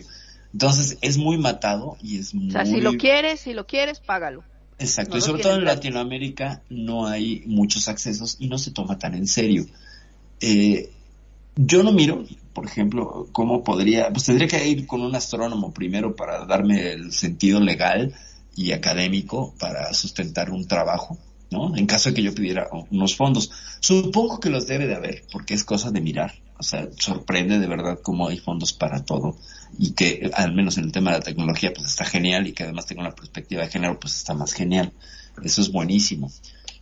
Eh, las, las organizaciones no gubernamentales que dependen de estos fondos, de estos financiamientos, eh, sí es un tema muy interesante y muy, mm, muy lleno de historias truculentas también por eso mismo, porque pues es dinero que, son grandes cantidades de dinero en cierto modo fácil y siempre habrá alguien que, que esté este, pues haciendo trampa y chanchullo y cosas, ¿no? Eh, pero vaya, en el tema ufológico, yo que sepa, hay creo que solo dos organizaciones que son autofinanciadas a través de donaciones. Una de ellas creo que es MUFON, que está en Estados Unidos y es un archivo de registro de, avistamientos. O sea, se supone que es el registro más grande a nivel mundial. Ni la CIA, ni el FBI, ni el gobierno de Estados Unidos tendría tantos casos eh, como MUFON. Y ellos se autofinancian. Tienen, tú entras a MUFON y pagas una cuota. Y al pagar esa cuota, pues vas ayudando a la organización. No sé si haya más recursos en ese sentido, pero creo que los va a haber y que eso va a ser una, una tendencia. Como el tema ya es muy mediático y como el tema está ya casi casi en boca de todos. Sí, está empezará- ya abierto, ya está abierto. Ya no está tapado tanto como antes, sino que ya está abierto. Eh, eh, lo que decíamos, ¿no? Por ejemplo, el tema paranormal, pues ese sí lo veo muy difícil porque como los fantasmas no son una situación de seguridad nacional, pues no va a haber dinero, ¿no? A menos que pues empiece a haber fenómenos este, de posesiones mira, de mira, perdóname, yo te interrumpo, pero con lo de los fantasmas, tú ves que ahorita en YouTube hacen transmisiones en vivo y piden las donaciones. Claro. Entonces dice uno, te mando 10 dólares, te mando 5 dólares, te mando, gracias fulano, gracias, sea verdad o sea mentira, no lo sé, porque puede que sí sea verdad. Bueno, sé de unos que aquí sí lo, sí lo hacen, radican aquí en Medellín, ellos transmiten y ellos van a estos lugares y todo. Entonces dice, gracias por las donaciones, oye, se saca muy buena plata. Entonces Claro. el tema para- paranormal y los exploradores urbanos, que voy a decirlo así, ellos también les hacen las donaciones en vivo. En vivo. Sí, y, y yo te digo que si yo tuviera plata, pues yo también les me, tiento y le- les mandaría cinco dólares, porque es que hay veces lo hacen tan bien que uno se entretiene tanto y dice, por Exacto. favor. Y, y oiga, y lo más verdad fue que yo estuve en los pueblos que ellos estaban visitando y yo sé que lo que están diciendo es verdad. Ok, a ti Yo te tocó. entonces, Ajá. sí, entonces yo dije, es que es cierto, esto no es, no está inventado, no está, ¿cómo se dice? Mm, arreglado Armado, claro, montado. Montado, porque yo lo viví, ellos lo que están viendo, y fue madre, el susto que yo pasé también igual, o lo que yo sentí, igualito lo están sintiendo ellos. Entonces yo digo, cuando uno es, eh, eh, ha vivido en carne propia eso y ve que los demás también, uno dice, si yo tuviera, yo les donaba también. La madre, porque es que se están calando tiempo y, y se están calando todo lo demás. Claro, yo no, yo lo viví fue en la casa. Yo viví en esa casa dos años. Entonces ya me tocó que verlo. El- ellos nomás fueron por, por una o dos noches, pero yo lo viví por dos años. Entonces imagínate. Es, entonces por eso digo que en el tema que estamos hablando de, de, de paranormal, eh, de- em, ahora ellos están buscando financiación en redes sociales. Y también de pronto alguna entidad por ahí privada también les diga, me gusta esto y porque es mi hobby, porque me encanta, vamos a hacerlo. Pero, pero fíjate Contigo. cómo de pronto se suena, suena un poco ya no creíble. Imagínate, por ejemplo, que no sé, eh, una marca de yogurt artesanal, la vaquita feliz, que fuera muy popular en países de Latinoamérica.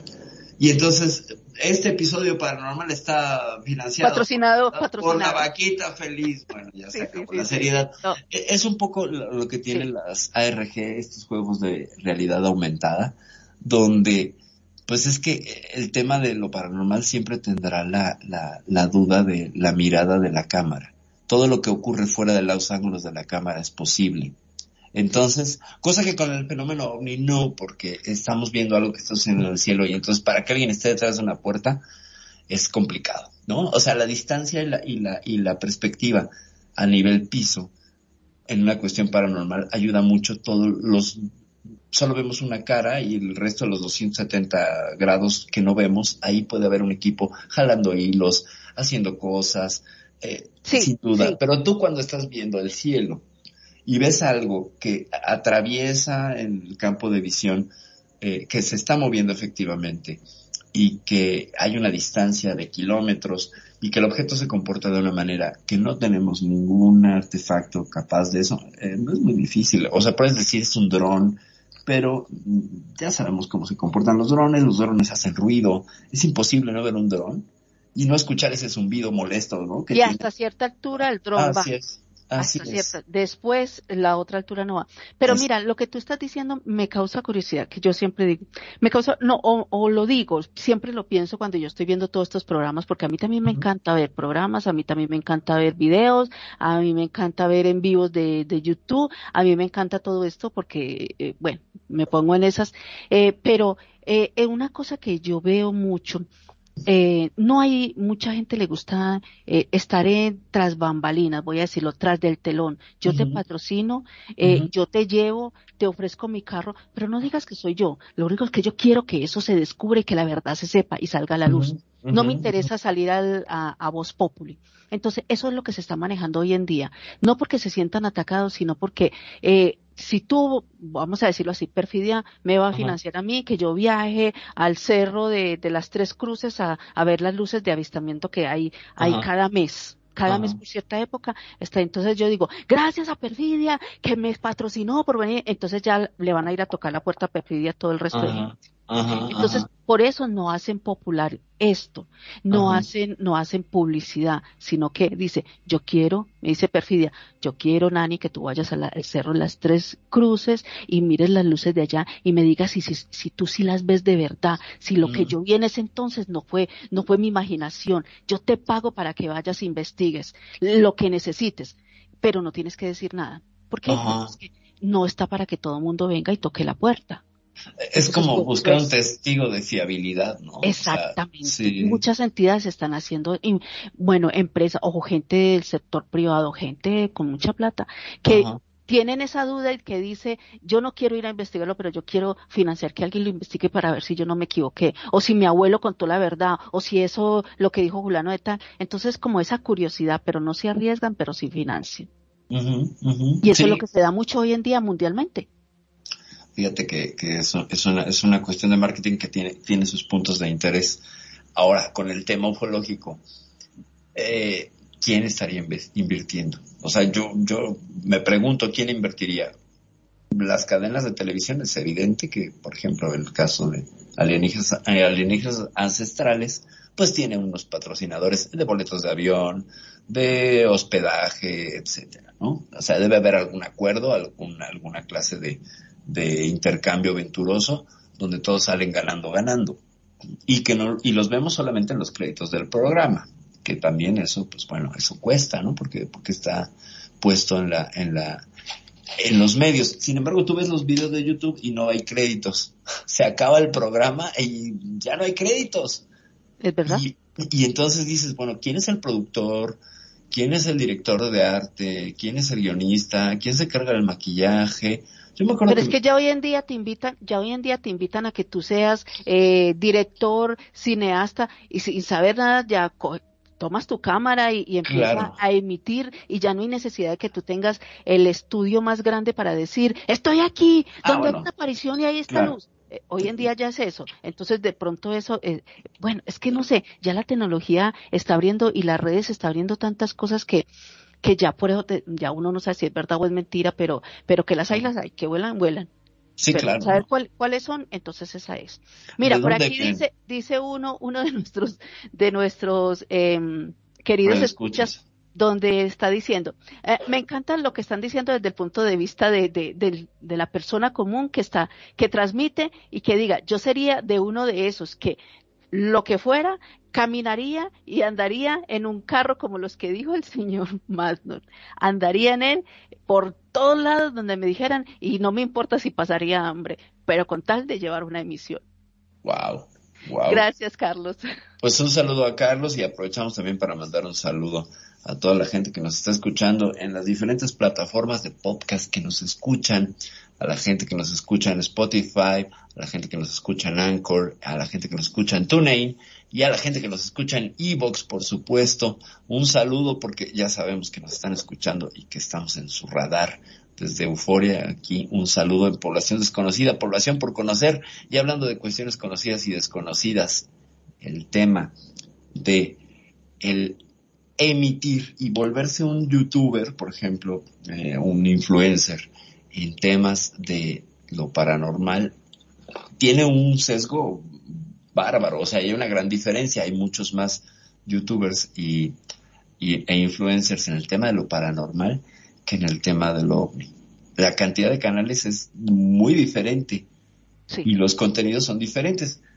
Eh, sin embargo, es que tú puedes hacer un en vivo de una casa embrujada, aunque no pase nada, pues la casa es interesante, la exploración urbana que está eh, súper de moda, eh, por lo en teoría barato, pero hay mucho riesgo, evidentemente, de, del, del, montaje, no en el sentido de que sea falso, sino de ir a hacer toda la producción, la scouting y transmitir, ¿no? Más los datos, porque eso es algo que siempre digo, bueno, es que siempre tienen datos para estar transmitiendo a una calidad muy alta, por tanto tienen un muy buen plan con sus teléfonos que están conectados todo el tiempo.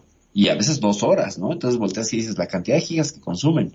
Ahí hay alguien detrás poniendo dinero o billete para que esto sea posible. Que sí, evidentemente es la gente a través de las donaciones, sí, sin duda, pero creo que hay inyecciones de dinero más allá de, de lo que vemos en, en nada más esta suerte de Kickstarter en vivo que son las transmisiones. Ahora, en el tema de lo ufológico, también he visto gente que lo intenta hacer, sin embargo, es muy aburrido ver un cielo nocturno. Pero no lo muestran en vivo.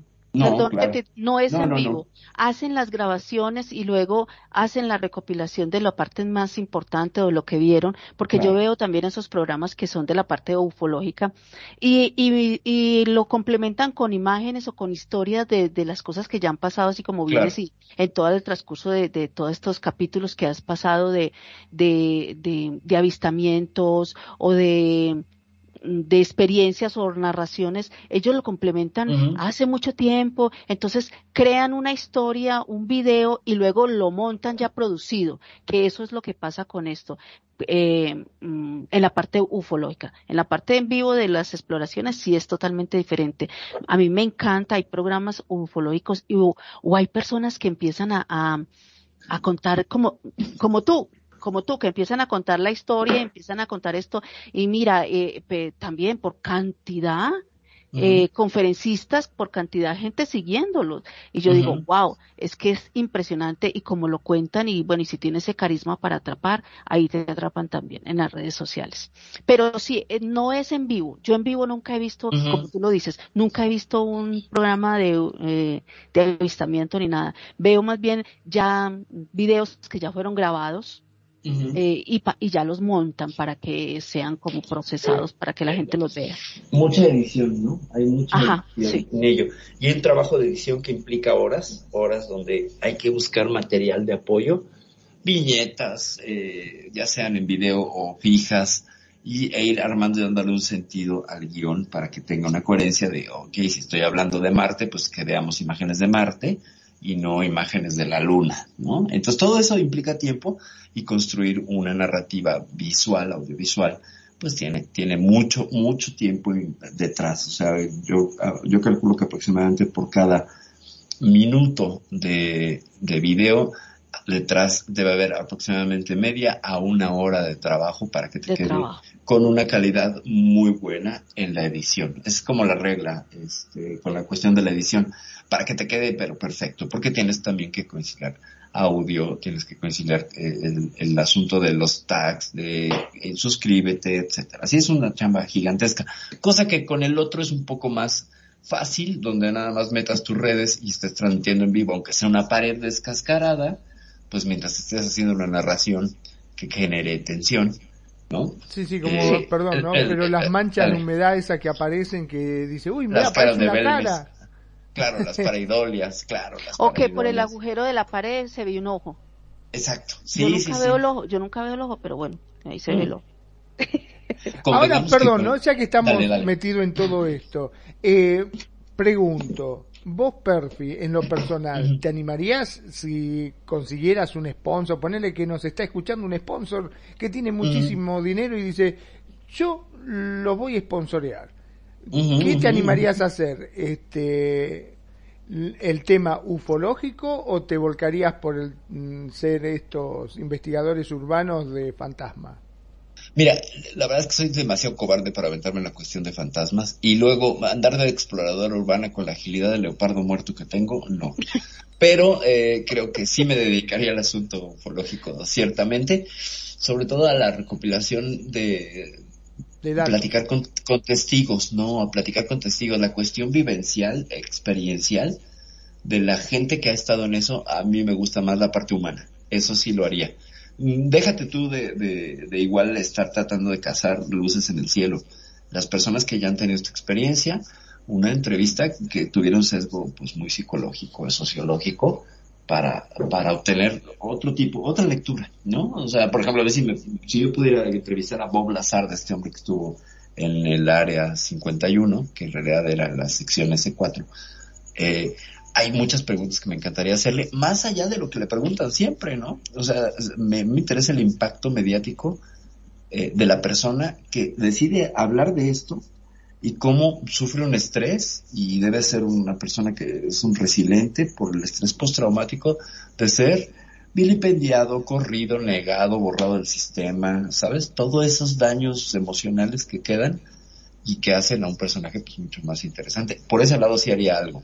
No tanto estar cazando lucecitas, haría como la parte humana, ¿no? Y de, de- del- de la gente que ha estado allí. Por ejemplo, esta señora como para que la gente, eh, digamos, tome conciencia y vea un poquitito la realidad, ¿no? Porque muchas Así veces eh, de una forma cómoda, sentado en tu sillón, en tu casa o con tu familia, decir, ah, este está hablando cualquier pavada, este, anda a saber si será cierto, pero cuando vos verdaderamente escuchás al protagonista, sabes cómo se expresa y podés llegar a sacarle, como bien dijiste vos, eh, una parte eh, psicológica de qué es lo que vivenció, podés darte cuenta de que realmente pudo haber sido verdad todo lo que está contando, ¿no?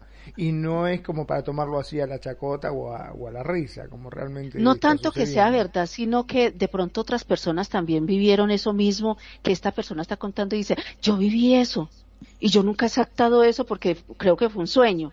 Y, y, vive, y vive en la secuencia misma de, de, de lo que dijo la persona. Entonces Ah. queda como eso y dice, "Ah, yo también, yo también, pero yo no, como dice mucha gente, me lo imaginé o estaba dormido o no, o, o piensan cualquier otra cosa, dan la negación total. Ajá. Entonces, cuando hay otra persona como, me, me gusta eso que estás diciendo, y perdón que los interrumpí así, pero me vino eso, eh, eh, lo que estás diciendo, Perfi, ir a la, a la raíz, al directo, al implicado, y cuéntame qué fue lo que pasó con las palabras que lo estás diciendo, cómo lo viviste, y luego tú transmites eso, y mucha gente dice, sí, mucha gente se va a identificar, mucha gente dice, eh, fue lo mismo, o mi, mi familia pasó esto mismo.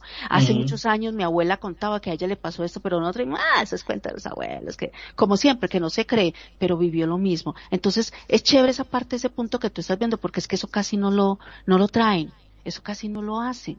No, no, es la que se, se queda, real de la persona, sí.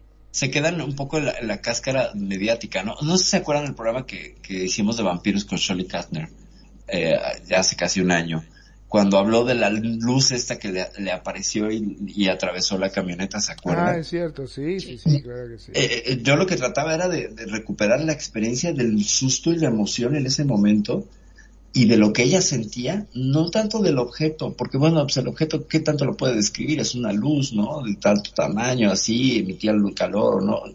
Llega un momento en que ya la narrativa del objeto se, se, se desgasta, se limita y se agota sí, sí, sí. se agota, pero la persona ahí sigue, la persona sigue y la persona te puede dar un montón de lecturas y también a toro pasado, o sea, ya los años que pasaron del evento, le dan otra lectura.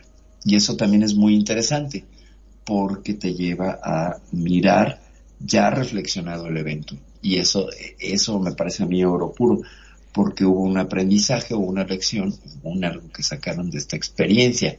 Y la gran mayoría de las personas que tienen una visión o un encuentro o una, no sé cómo decirlo, presenciaron un evento ufológico, tienden a ampliar un poco y a empezar a estudiar. Eh, no es, por ejemplo, la gente que Cuando se le va el asusta, susto, que ven el digamos, fan- ¿no? cuando ven el fantasma, no los ves tan volcados en cuestiones de astronomía, de, ¿sabes? Como que el fenómeno UFO tiene esta cosita de transformar, de que quiere saber un poco más allá.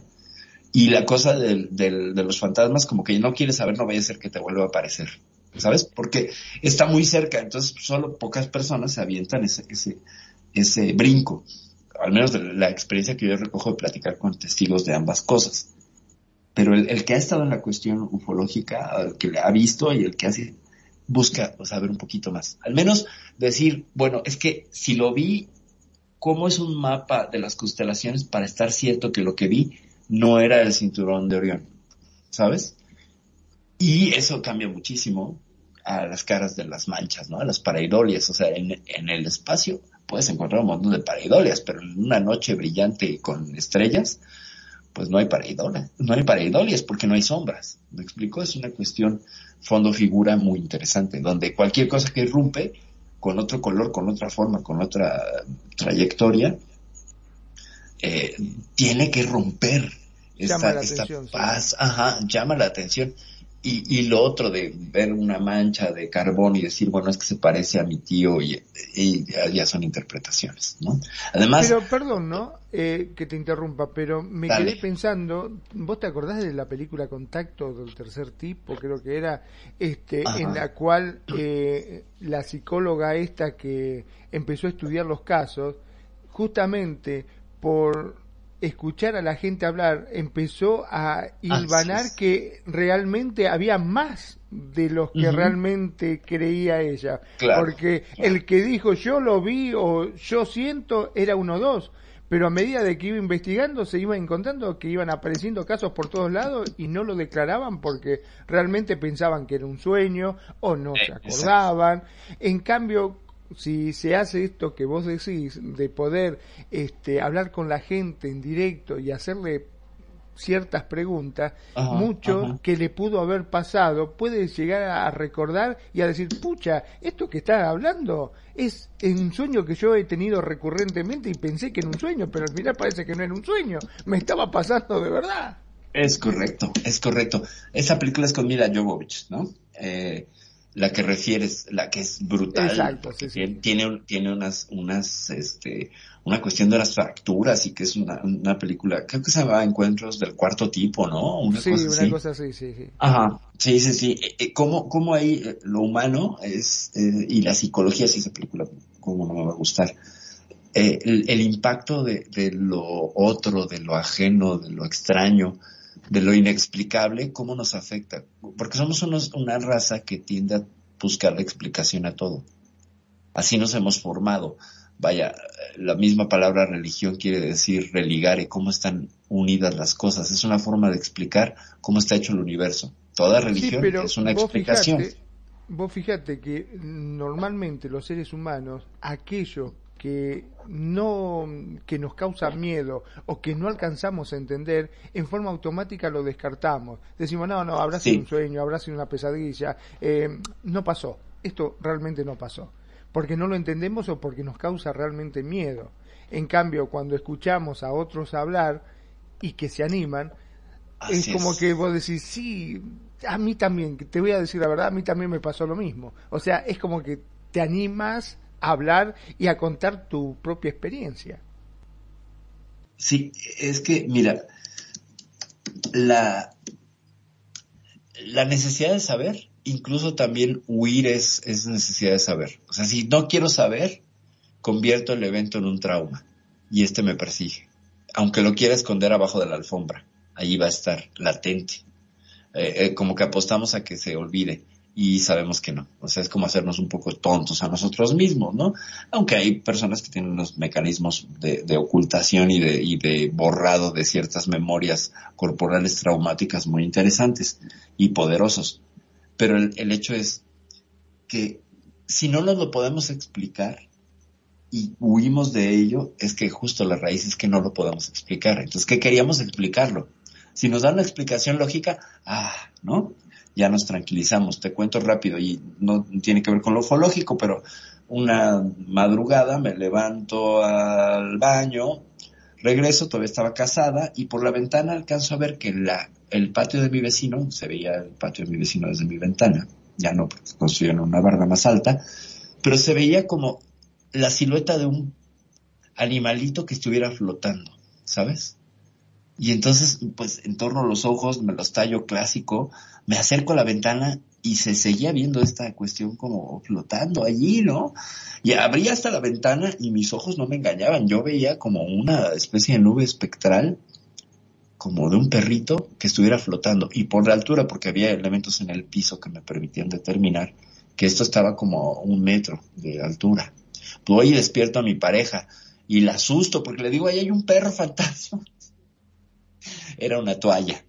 Era una toalla en el tendedero de mis vecinos, pero pues ya estaba dormida, ¿no? Entonces, en este afán de explicarme las cosas, pues ya había sido un perro fantasma, ¿no? Ya, ya estaba yo por la hipótesis paranormal eh, antes que otra cosa. En lugar de irme a lavar la cara, en lugar de bajar y este, prender la luz del patio para que iluminara el patio de mis vecinos y tener una claridad.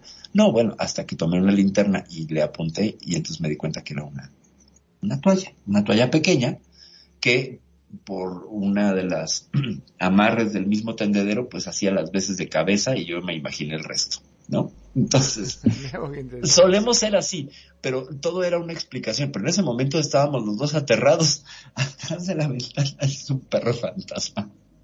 Eh, hazme favor. Eh, a mí me divierte mucho porque muestra un poco lo idiotas que llegamos a ser los seres humanos cuando estamos como recién despertados, así que el cerebro está pues todavía en, en, en la pachorra, así de, ay, déjenme O dormir. con, o con curiosidad de que algo pasa para poder uno decir, lo viví. Claro, también, Pues- hace, también es hacer interesante las narrativas, porque fíjate, es interesante cuando lo narras, porque como anécdota es muy divertida.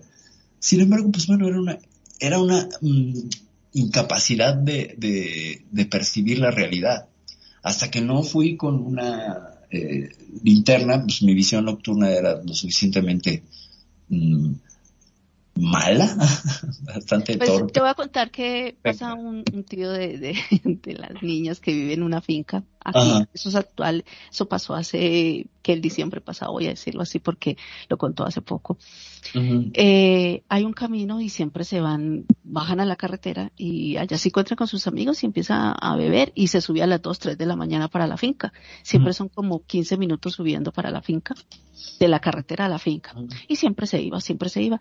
Había uno que decía, yo por allá no paso porque por allá hay un fantasma que cuando yo paso y es blanco y cuando yo paso me hace con la mano así. O sea, que, que vaya, que vaya, y no va, y se le pasa hasta la borrachera. No, no, yo amanezco aquí sentado y mañana me voy por la mañana. Entonces el otro se fue, ya escuchó la historia del otro, y se fue y dijo, ah, yo voy a pasar a ver si se me aparece el fantasma. Claro. Se fue y, efectivamente se fue caminando, y cuando estaba por llegar al punto donde él más o menos le dijo en la piedra tal y tal, se le apagó el, el celular.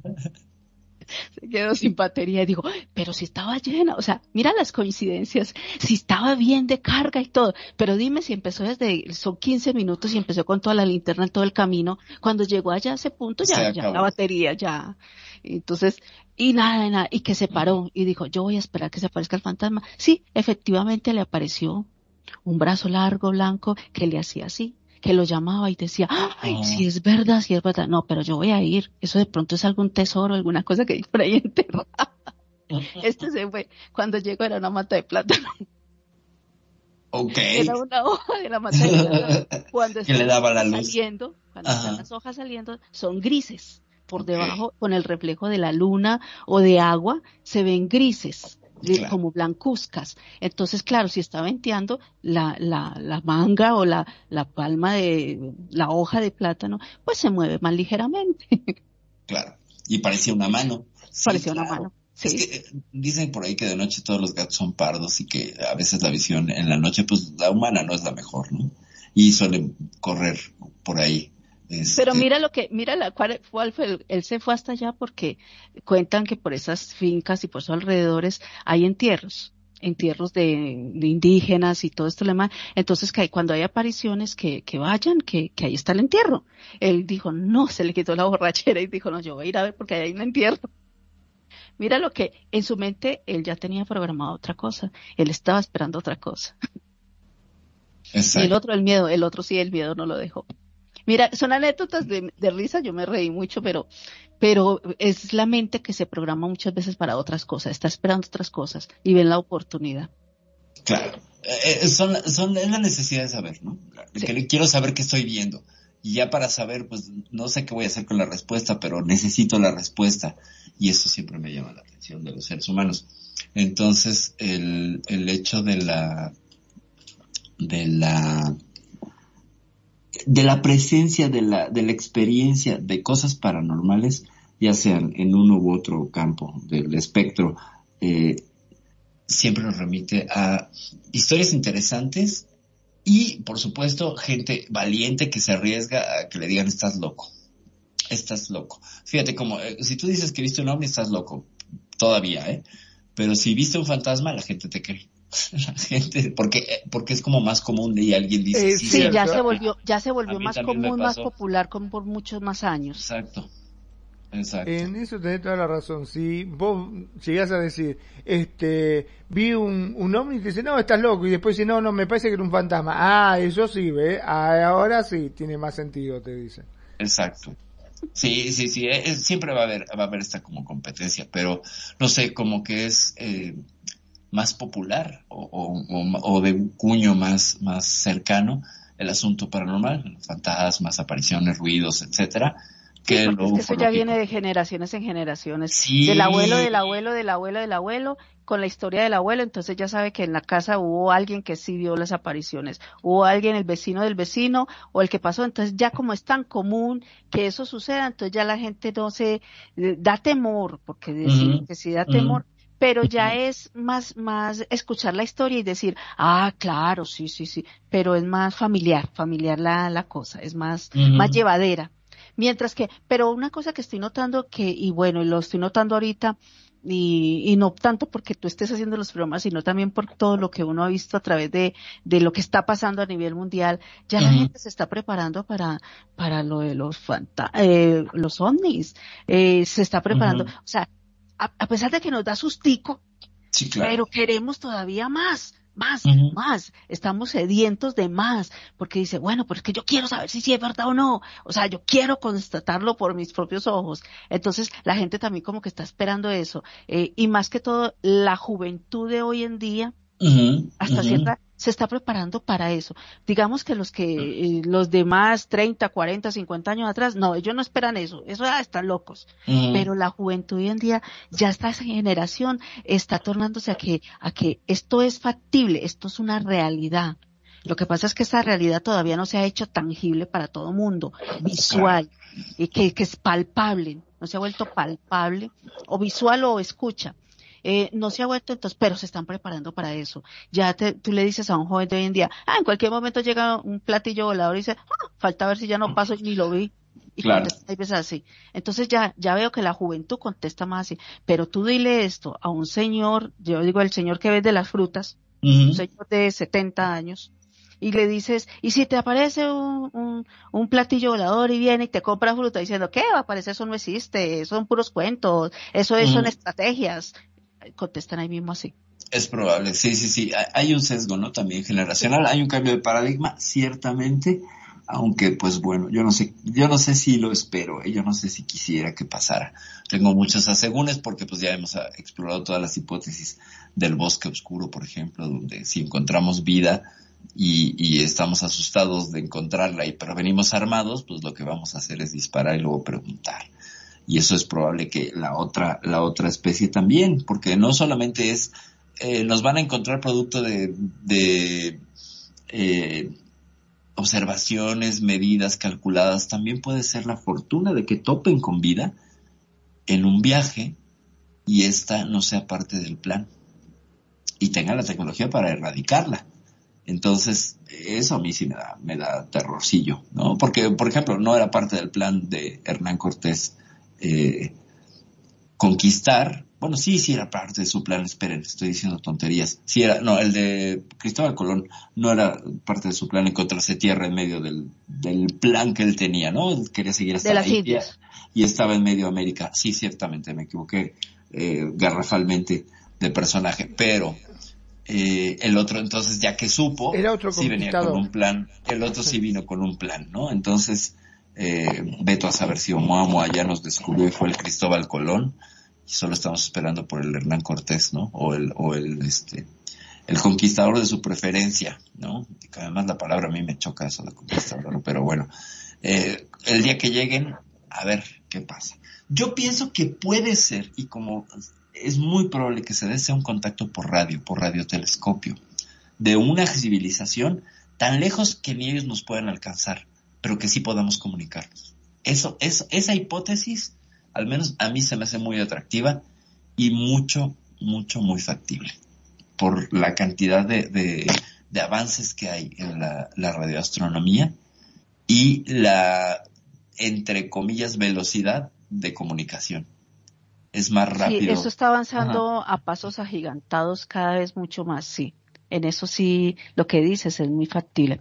Pero, Perti, mira, yo me quedo con una cosa de que, eh, y lo comenté hace, no sé, hace dos programas pasados, eh, sea verdad o sea mentira, eh, las palabras de, de una entrevista con un extraterrestre, todos son eventos y nosotros somos eh, consecuencia de eventos, eventos cómicos, explosiones o, o pruebas o, o ensayos o bueno, todo lo que sea son eventos y, y nosotros estamos, eh, o sea, debemos empezar a prepararnos para los eventos, para cualquier cosa que suceda y que y que y que las águilas hay como digo, es como lo que hoy en día dicen, la sirena no existe. Pero cada vez están saliendo más cosas que antes no salía nada. Antes, y cada vez están saliendo más avistamientos, están saliendo más cosas y que sean montajes, que es verdad, que, que se apareció, pero en algún lado tiene que haber algo de verdad. Así sucede, con, así sucede con, con los eh, otros personajes de otros planetas, de otras galaxias, que en algún lado tienen que estar ellos y así como los de aquí se está saliendo a investigar a Marte o a otros lugares, ellos también hacen lo mismo, claro, con una tecnología mucho más avanzada, porque ellos ya, ya pasaron eventos, ya pasaron circunstancias, ya evolucionaron tanto que ya pueden alcanzar a venir acá y que, y que hay otros que de pronto todavía no hayan podido y va a haber la comunicación, la comunicación por radio y que de pronto, oiga, lo más curioso, y que hablen el idioma y no lo entendamos. E-, esa es otra cosa también, porque creemos que todos los extraterrestres hablan inglés, ¿no? Ciertamente. Es que esa es otra cosa. La barrera comunicacional. Entonces, que nos vamos a comunicar con el idioma más popular del mundo, la música. Puede ser. La vibración, es que la vibración, bueno, también la Las tonadas. Sí, la película Contacto y también eh, Encuentros cercanos de tercer tipo.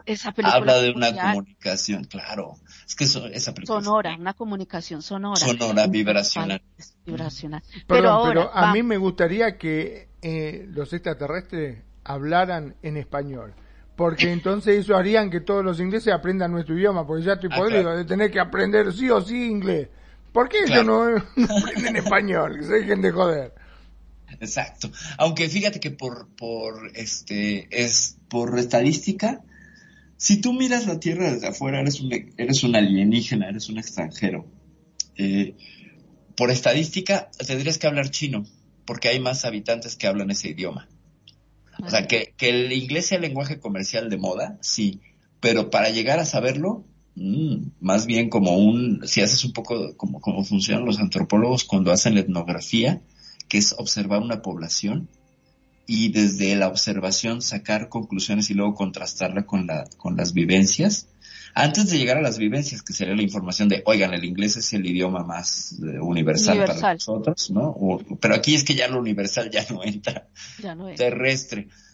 Eh, tendría que ser chino, ¿no? ¿Por qué? Por la observación. Si yo miro esta población terrestre eh, y veo que hay una gran cantidad de, de, habitantes en, en esta zona que hablan el mismo idioma, eh, sería, sería, sería, sería, sería, el idioma en el que yo intentaría comunicarme. Entonces, ahí sí, este, exactamente. Entonces hay que aprender a decir sí, sí y ni para, para, para poder comunicarnos con los Pero bueno, ahora venían lo que esto nosotros tenemos las, las, las notas sonoras y digamos está el do, re, mi, fa, sol, como lo hicimos, como en las películas esta. Pero si ellos no tienen ese, esa, esa, esa forma de describirlo así, entonces es que hay musical, tan, sí. Para nosotros, si ellos oprimen, es do, entonces escriban do para empezar a escribir. Entonces, claro. pero no, no sabemos eh, eh, en qué tonada están diciendo ellos y qué tonada nosotros le vamos a hablar a ellos. Es, es tan difícil eso. Eh, mira, crea esto una expectativa tan grande, tan grande que, que en qué idioma nos vamos a comunicar. Hay una, hay una experiencia que, de hecho, la comenté aquí, de los soviéticos. El soviético este, que es un personaje, además, ahorita me voy a acordar del nombre, porque fiel a mi costumbre que se me olvidan los datos importantes, que eh, les fueron a tocar la ventanilla de su nave unas, unas presencias, bueno, no se les tocaron, se les aparecieron, al que le tocaron fue un chino en la estación espacial, ya ven, quieren contactar a los chinos. Bueno, eh, en los 50, durante toda la carrera espacial, un cosmonauta soviético, o 60 más bien, porque ya estaban haciendo caminatas, eh, les tocó que se apareció un objeto enfrente de ellos, y a través de la ventanilla había una entidad y la comunicación fue a través de luces, de, de, de linternas. Más, mucho, mucho más lógico. A través de luz. Entonces fue un código Morse. Y ellos en ese momento desarrollaron el, el, el, lenguaje, o sea, como se podían ver, esta es, esta es su narrativa, no son hechos científicos comprobados, ¿eh? es lo que nos cuenta este hombre a través del 1 y el 2, que fuera un lenguaje binario lumínico, se pudieron comunicar. Entonces establecieron, le, hacía 1 y él lo, lo acompañaba de un gesto, o sea, una prendía la luz y levantaba la mano y entonces el- la entidad repitió y entonces ahí está, empe- empezaron a hacer un acuerdo. Dos era eh, levantar la otra mano, por ejemplo. Entonces así se estableció un- una suerte de, de comunicación que ellos mismos eh, generaron y se pudieron comunicar al grado de, de decirse venimos en paz. Y solo Bueno, estamos pero, acompañándolos. perdón, ¿no? Si, ve, si vemos la película Mars Attack, ¿te acordás cuando decían venimos Ah, bueno, en son sí. de paz y sacaban Claro, y mataron a sí, todo el claro, mundo? bueno. Ñaca, Pero es que se-. Ay, yo no sé, pero mira, mucha gente tenemos temor.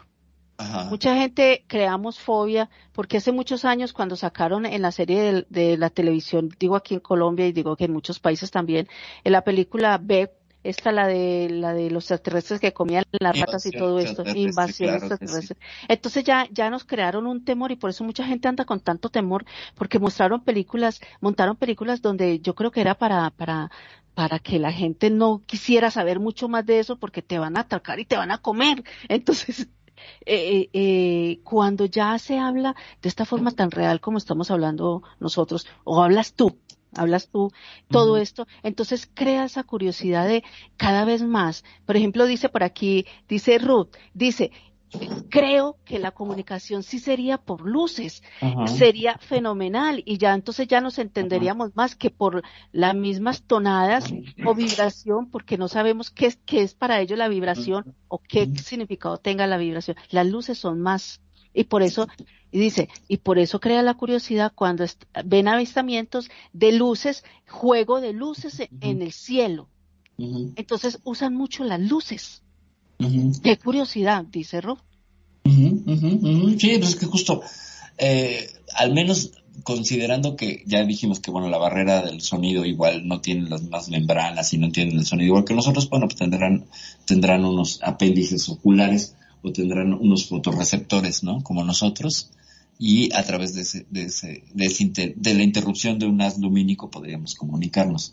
Pero pues también es que yo no sé, yo me encuentro una entidad biológica extraterrestre que me apunta con una luz y corro, porque no sé si se me está comunicando o se me está apuntando. Esa es otra, ¿no? Pero es que, digamos, todos los avistamientos y todas las luces y todas las abducciones son por medio de luz. Nunca han Eh, dicho que es por medio de, de un sonido, de un sonido que no, que no ven nada y desaparecieron así. No Es dicen, que- se lo llevó una luz. Podría ser químico también. Y, y- y esa es otra posibilidad. Es que también estamos considerando que estamos hablando de entidades biológicas extraterrestres según la biología que conocemos, ¿no? O sea, antropomórfica, cabeza, brazos, ¿no? Extremidades. Y a lo mejor resulta que las entidades están hechas de gas. Es una, bio- es una, es un biogás que, que ha desarrollado inteligencia y puede manipular objetos, etcétera. Y entonces se comunica a través de químicos. No lo sabemos. Menos mal que y ahí sería queríamos- químico y no a los pedos, ¿no? Porque si es legal, Imagínate, imagínate, tenemos que comunicarnos exactamente. Exactamente. Pero ahí es donde viene lo que tú dices también cuando vienen y dicen que existen, a ver, ¿cómo se dice cuando eh, eh, se les cae químico a un animal o a dos animales y se y, y hay una mutación? Entonces Ah, ahí ya. también vendría lo que sería esa parte química mutable, ¿no? También podría ser. Denme un segundito, están tocando otra vez en RL. Y ahora sí son los Dale. marcianos, exactamente. No, yo- ojo con eso. Y te aducen por ahí. Pero mira, por ejemplo, Manon, eh, esta curiosidad de las películas, y por ejemplo cuando vienen los extraterrestres, o sea, todo lo que nos han vendido con las películas o el temor que nos han metido eh, eh, con las películas, pero tú ves ahorita que, que no hay tanta película extraterrestre así de, de, de abducción, de invasión, sino de, de, bueno, ya se acabó la de Will Smith, la de, la de estas que tienen que ir a, a tumbar las naves nodrizas y eso, sino que ahorita es más de, te- de terror, de zombies, de, de, de todas esas cosas de apocalípticas de acá, pero no tanto del espacio. Ha bajado mucho el ritmo de, de las películas del espacio, ¿no? Ahora Eh, es la vida futura que tú tienes que aprender a, a manejar un carro espacial. Eh, o sea, la vida más futura, pero no, ya no tanto como, como que la invasión de extraterrestres. ¿Qué opinas de eso? ¿Es cierto? Bueno, lo que pasa que, digamos, la gente a través de las películas justamente es como que van adquiriendo un poquitito más de conocimiento al respecto y, lo ven algo más normal.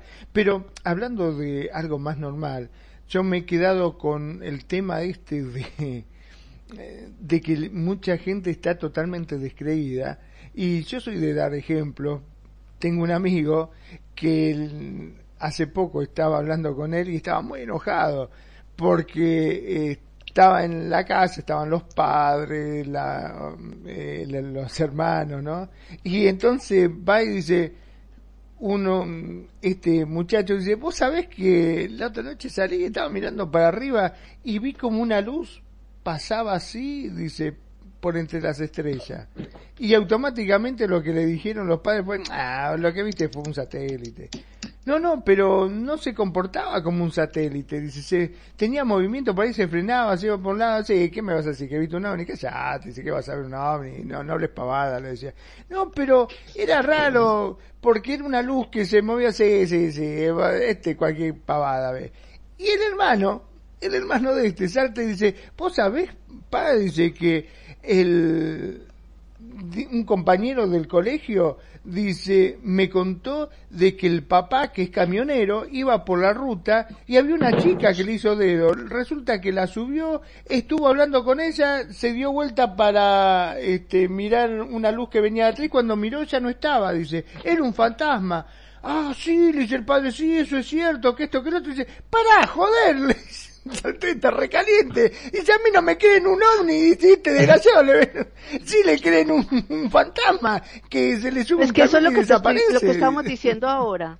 Sí, sí. Eso era lo que estábamos diciendo ahora, que la juventud de hoy en día eh, está más llevada a ver estas cosas así y se están preparando, bueno, en su mente o, o la curiosidad, pero la gente ya de edad, los padres, los tíos, los que tienen más Ujú. edad, no, no, ellos hablan de fantasmas, ellos dicen sí, y, y, y oye, y te corroboran, y yo creo que yo también lo viví, pero los demás, los jóvenes dicen, eh, eh, bueno, pero ¿y si esto sucede? No, yo no voy a vivir para ver eso. Lo primero que responden es eso. Eh, Claro, pero no sabemos, ¿no? O sea, a lo mejor Sí, el, día de, sí. el día de mañana ya están aquí, los marcianos llegaron ya y llegaron bailando el cha-cha-cha. Fíjense nada más, o sea, ya parece que van a llegar y bailando el reggaetón sería ahora en estas épocas, ¿no? Y lo cual sería pues bastante ridículo porque pues imagínense nada más viajar a través del, del espacio para llegar bailando a- con una coreografía a un planeta. Qué presentación más ridícula, pero bueno. No, no Bueno, creo pero que perdón. ¿no? Si vamos hablando de cosas raras, futbolistas.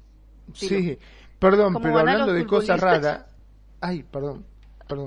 Dale, dale, dale. No, tranquilo, sigue, sigue. Este, decía de que, eh, hablando de cosas raras, la gente sí creía del famoso pacto con el diablo de los músicos de los 27, ¿te acordás? Que hablamos claro, hace poco. Sí, Eso sí, sí, sí. lo creen y no pueden creer de los marcianos. o sea, de que somos visitados por extraterrestres. Sí pueden creer que existe un pacto con el diablo que te lleva tu alma y te mata a los 27 años y no eh, que una entidad de otro planeta pueda llegar a visitarte. No, claro, sí, sí, sí, es que hay quien te dice que el diablo es más real que nada, ¿no? Que te puede jurar y que lo han visto y que, y, y también, y es exactamente igual, no hay una prueba científica, no hay una prueba corroborable, no hay manera, ¿no? O sea, cae en el mismo campo. Y con lo otro, eh, pues yo creo que sí hay más sustento, ¿no? Hay más sustento y más avistamientos y gente mucho más, este, mm, ¿cómo te diré? Mm, no, no, estoy a punto de decir una tontería. Eh, en ambos campos, porque hay demonólogos que son muy serios y estudiantes de, de artes obscuras también que son muy serios, pero ciertamente sí hay una preferencia por decir es que el diablo sí existe y los extraterrestres pues son un cuento, ¿no? Son una, una invención de la ciencia ficción del, de los 50 de los No, o Estados Unidos. decir, o decir, eso es una estrategia del gobierno para dominarnos más. Pero es que también lo del diablo sería una estrategia del gobierno. porque Exacto. Se supone que, que, que, que el, eh, todo, todo es un pacto demoníaco que además, curiosamente, te metes en teorías de conspiración. Serían entidades eh, de otra dimensión, draconianas, ¿no? Que serían este, lagartijas, que hacen pactos satánicos para que los gobernantes del planeta coman bebés. Y entonces ahí se funden lo esotérico y lo ovni en un solo mundo. Y entonces resulta que eh, el diablo es una entidad eh, Es la combinación de esas transdimensional, ajá, transdimensional. Bueno, pero lo que pasa que era una forma de darle algo que sea más creíble, porque si vos decís, este, yo vi un, extraterrestre, te dicen, ah, eso es mentira, pero me parece que estaba poseído por el diablo, ah, entonces sí era cierto. Ajá, ah, claro, sí, sí, sí, sí. Entonces hay que hacer un exorcismo. Imagínate, eh, estaría bien hacer una película que se llame Exorcismo OVNI. Se le metió un extraterrestre, trae un extraterrestre metido en la cabeza. ¿No? Pero dígame, dígame ¿por, qué, ¿por qué fue tan famosa la película de, de los cazafantasmas? A ver, cuéntanos, cuéntanos. Pues porque fue tan porque la gente está dada desde generación en generación a creer en, en las parte, en la parte de los fantasmas y de apariciones así que decir eh, los extraterrestres. Uh -huh, Entonces, uh -huh. por eso la gente se volcó y eso fue un boom mundial de los cazafantasmas, porque eso ya es parte de, de, de, de la, de la cultura a nivel sí, mundial. Sí, sí. Porque no es solamente, digamos, de un país, sino que es que esto es a nivel mundial por cultura. Los ancestros, eh, eh, apariciones ancestrales, eh, la, los cuentos y cuentos y cuentos de, de la familia por generación en generación. Pero no se escucha de generación en generación una aparición de, de un ovni. Muy uh -huh. pocos son los que han vivido eso. Entonces, por eso, como es tan creíble, como no es tan común, entonces dicen no. Entonces es más fácil relacionar una aparición o una luz en el cielo. Eso es un fantasma que salió volando, una bruja. Uh -huh, una bruja ya con, con, que la escoba llevaba una vela, una linterna. No, hay, hay, hay, hay, brujas que son unas bolas de fuego que podrían ser con, fácilmente confundidas con objetos voladores no identificados. ¿Viste? O, sí, no. claro, claro, o, o, objetos brujiles sí identificados que serían oxis, ¿no? O no sé, ya no sé la nomenclatura. Ya, este... definitivamente, mira, yo, yo hago una conclusión así como, como, bueno, no por decir que saca el problema, sino como, como muy loca, muy, lo, muy loca o lógica o ilógica. Hoy en día ya, yo soy una que yo, yo digo, llega el momento del extraterrestre de la aparición y yo no voy a decir eso es puro mentira, eso es, eso es puro cuento. ¿Por qué? Porque yo estoy, yo personalmente, voy a, así como me llamo Joana Patricia NR, mm, mm, mm, estoy esperando y siempre que salgo a mi terraza o cuando yo salgo voy al campo o voy de viaje siempre estoy mirando el cielo. ¿Por qué? Porque yo quiero, quiero ver eso. No claro. es que no lo creo, no. No, no es que no lo creo, sino que yo lo quiero ver, yo quiero tener esa sensación. Yo ya he, he, vivido muchas sensaciones y muchas cosas, sean paranormales, sean normales, sean, sean emocionales, sea lo que sea, pero yo quiero, yo quiero que antes de morirme, antes de, de, de desencarnar, yo tener esa experiencia de haber visto y digo, pues madre, ya, claro. esto fue, esto es. Sí, pero ¿por qué? Porque por gusto porque es que lo que me falta. Estoy, me siento preparada para esperar ese momento. Me irá a dar susto. Eh, eh, no sé qué, no sé qué haré en ese instante, pero me siento preparada. Quiero, quiero enfrentar esa situación. Quiero tomar eso. ¿Entiendes? No sé ustedes qué piensan. Eh, pues coincido, coincido. Digo, ya he tenido yo mis experiencias, un par, pero sí me gustaría una tercera y mucho más con la capacidad de documentarla. ¿No? Más con una tecnología que me permita documentarla más. Aunque, no sé, luego veo un pájaro en el, en el, o una ardilla en el parque y, se me escapa, se me escapan antes de, de, de, poderles tomar el video. Entonces, tengo que practicar más. Si pretendo. Sí, yo todavía no he podido. Mira, yo no he podido. Yo, yo ya tuve un, un encuentro, no de, no de, no de, de extraterrestre porque yo estoy esperando Ajá. eso, pero sí un encuentro, una, una secuencia paranormal y, y que yo tenía el celular ahí al lado y usted cree que a mí se me pasó por la mente grabar. Por supuesto yo no, cuando el, el vaso se me deslizó, se movió solo. ¿Usted cree que yo, yo dije, ay, el teléfono, ay, yo mismo voy a grabar esto, el video, el video? No, Nada, solamente sí, yo falta. dije, sí, yo, yo solamente dije yo, eh, si esto le pasa a otras personas, como me está pasando a mí, ¿cómo tienen la agilidad? Oiga, yo pensé después de que ya pasó el suceso, ¿cómo tienen la agilidad? ¿O es que mantienen la cámara prendida toda hora para todo lo lado? No, claro. eso tiene que ser arreglado porque es que aún en ese momento no te da tiempo de pensar eso. A menos que vos estés preparado y dije, aquí hay eventos paranormales y voy a, estoy preparado para grabarlo. O sea, te preparas para uh -huh. tener la cámara, pero cuando te sucede cotidianamente, o sea, en cualquier momento imprevisto, no avisado, tú claro. no tienes el celular ahí a la mano. No, y eh, así, eh, y así suceden las cosas muchas veces. No, además eh, es una cuestión mecánica y psicomotriz, ¿no? O sea, yo sí tengo que tomarlo a dos manos, abrir, es un proceso claro. mucho más lento. Y veo a mi hija que a una mano, pum, abre chico. la aplicación, le da, le, y sí, sí, sí, o sea, es una cuestión también generacional. Entonces, las posibilidades de que yo capture algo, pues bueno, es que ahí estoy distrófica, ¿no? En ese sentido, en un caso. Bueno, Tengo la que- mayoría, la mayoría, los jóvenes de hoy en día, no te digo, ya nacieron con un celular en la mano. Ok. Sí, así, así nacieron.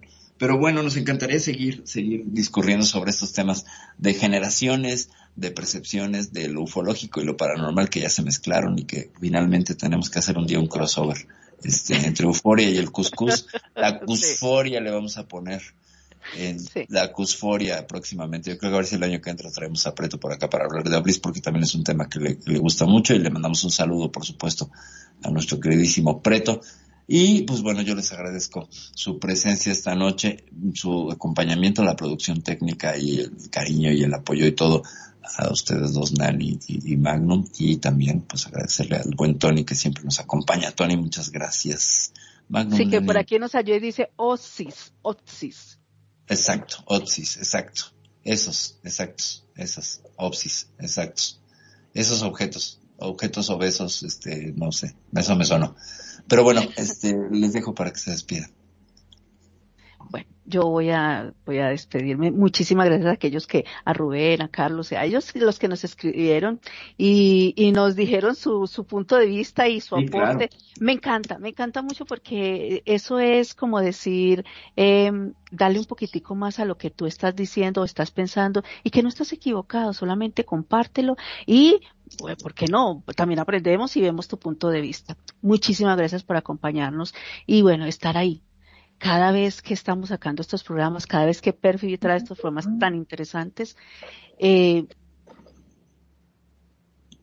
eh, y traer todo esto que nos, bueno, no nos entusiasma. Estos programas realmente cada día, cada día se vuelven tan, tan, tan eh, innatos de muchas personas que ya lo, lo van viendo y, y por qué no hacer lo propio ya hoy en día, porque eso es lo que estamos viendo, la realidad.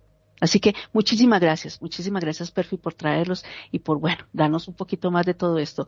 Mm, Yo aporto muy, muy poco a esto, pero hay veces las vivencias y lo que uno es y los anhelos que uno tiene, porque el futuro está aquí, ya y es ahora. El futuro es lo que estás viviendo ahora y lo que estás creando. Este presente ya es la, la, lo que ya estás pidiendo para un futuro, digo así. No sé si me esté equivocando, pero yo digo que esto es lo que estamos viviendo ya y sabemos que es lo que sigue.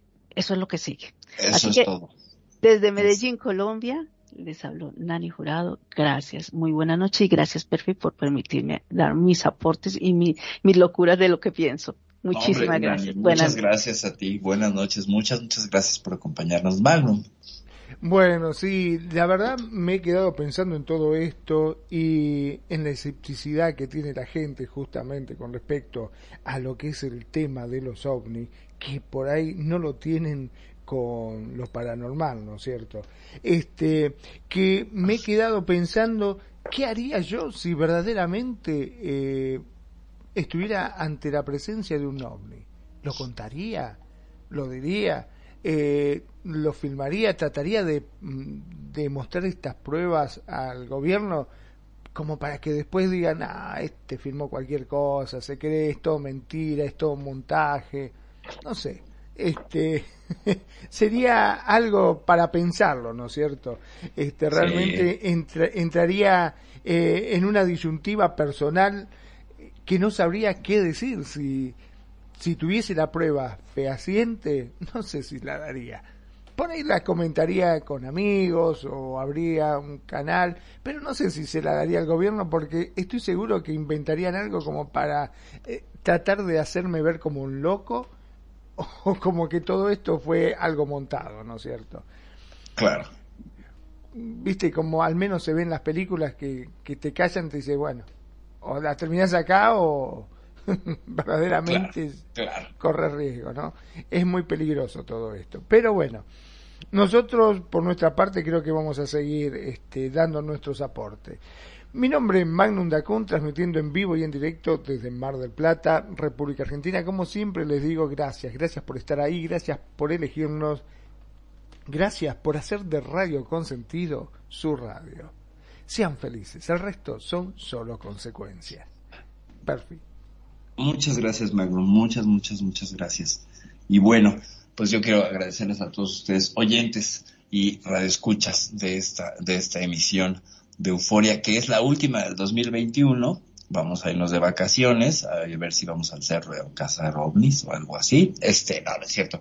Vamos, nos vamos de vacaciones navideñas, gente, y nos vemos en enero con Euforia. El primer jueves de enero estaremos por acá a tambor batiente. Muchos saludos. Hasta luego, mi queridísimo Tony. Abrazos familiar nuestro que eres ya. Estás más que, más que este. Ya no eres activo fijo. Eres, eres parte de la familia Tony. Muchas, muchas gracias por estar aquí. Y gracias a todos ustedes por su atención y su compañía. Nos vamos a, nos vemos el año que entra. Gracias. Mientras tanto, pues sigan mirando a los cielos. Pues si se encuentran un ovni, al menos no verán un fantasma. Bye.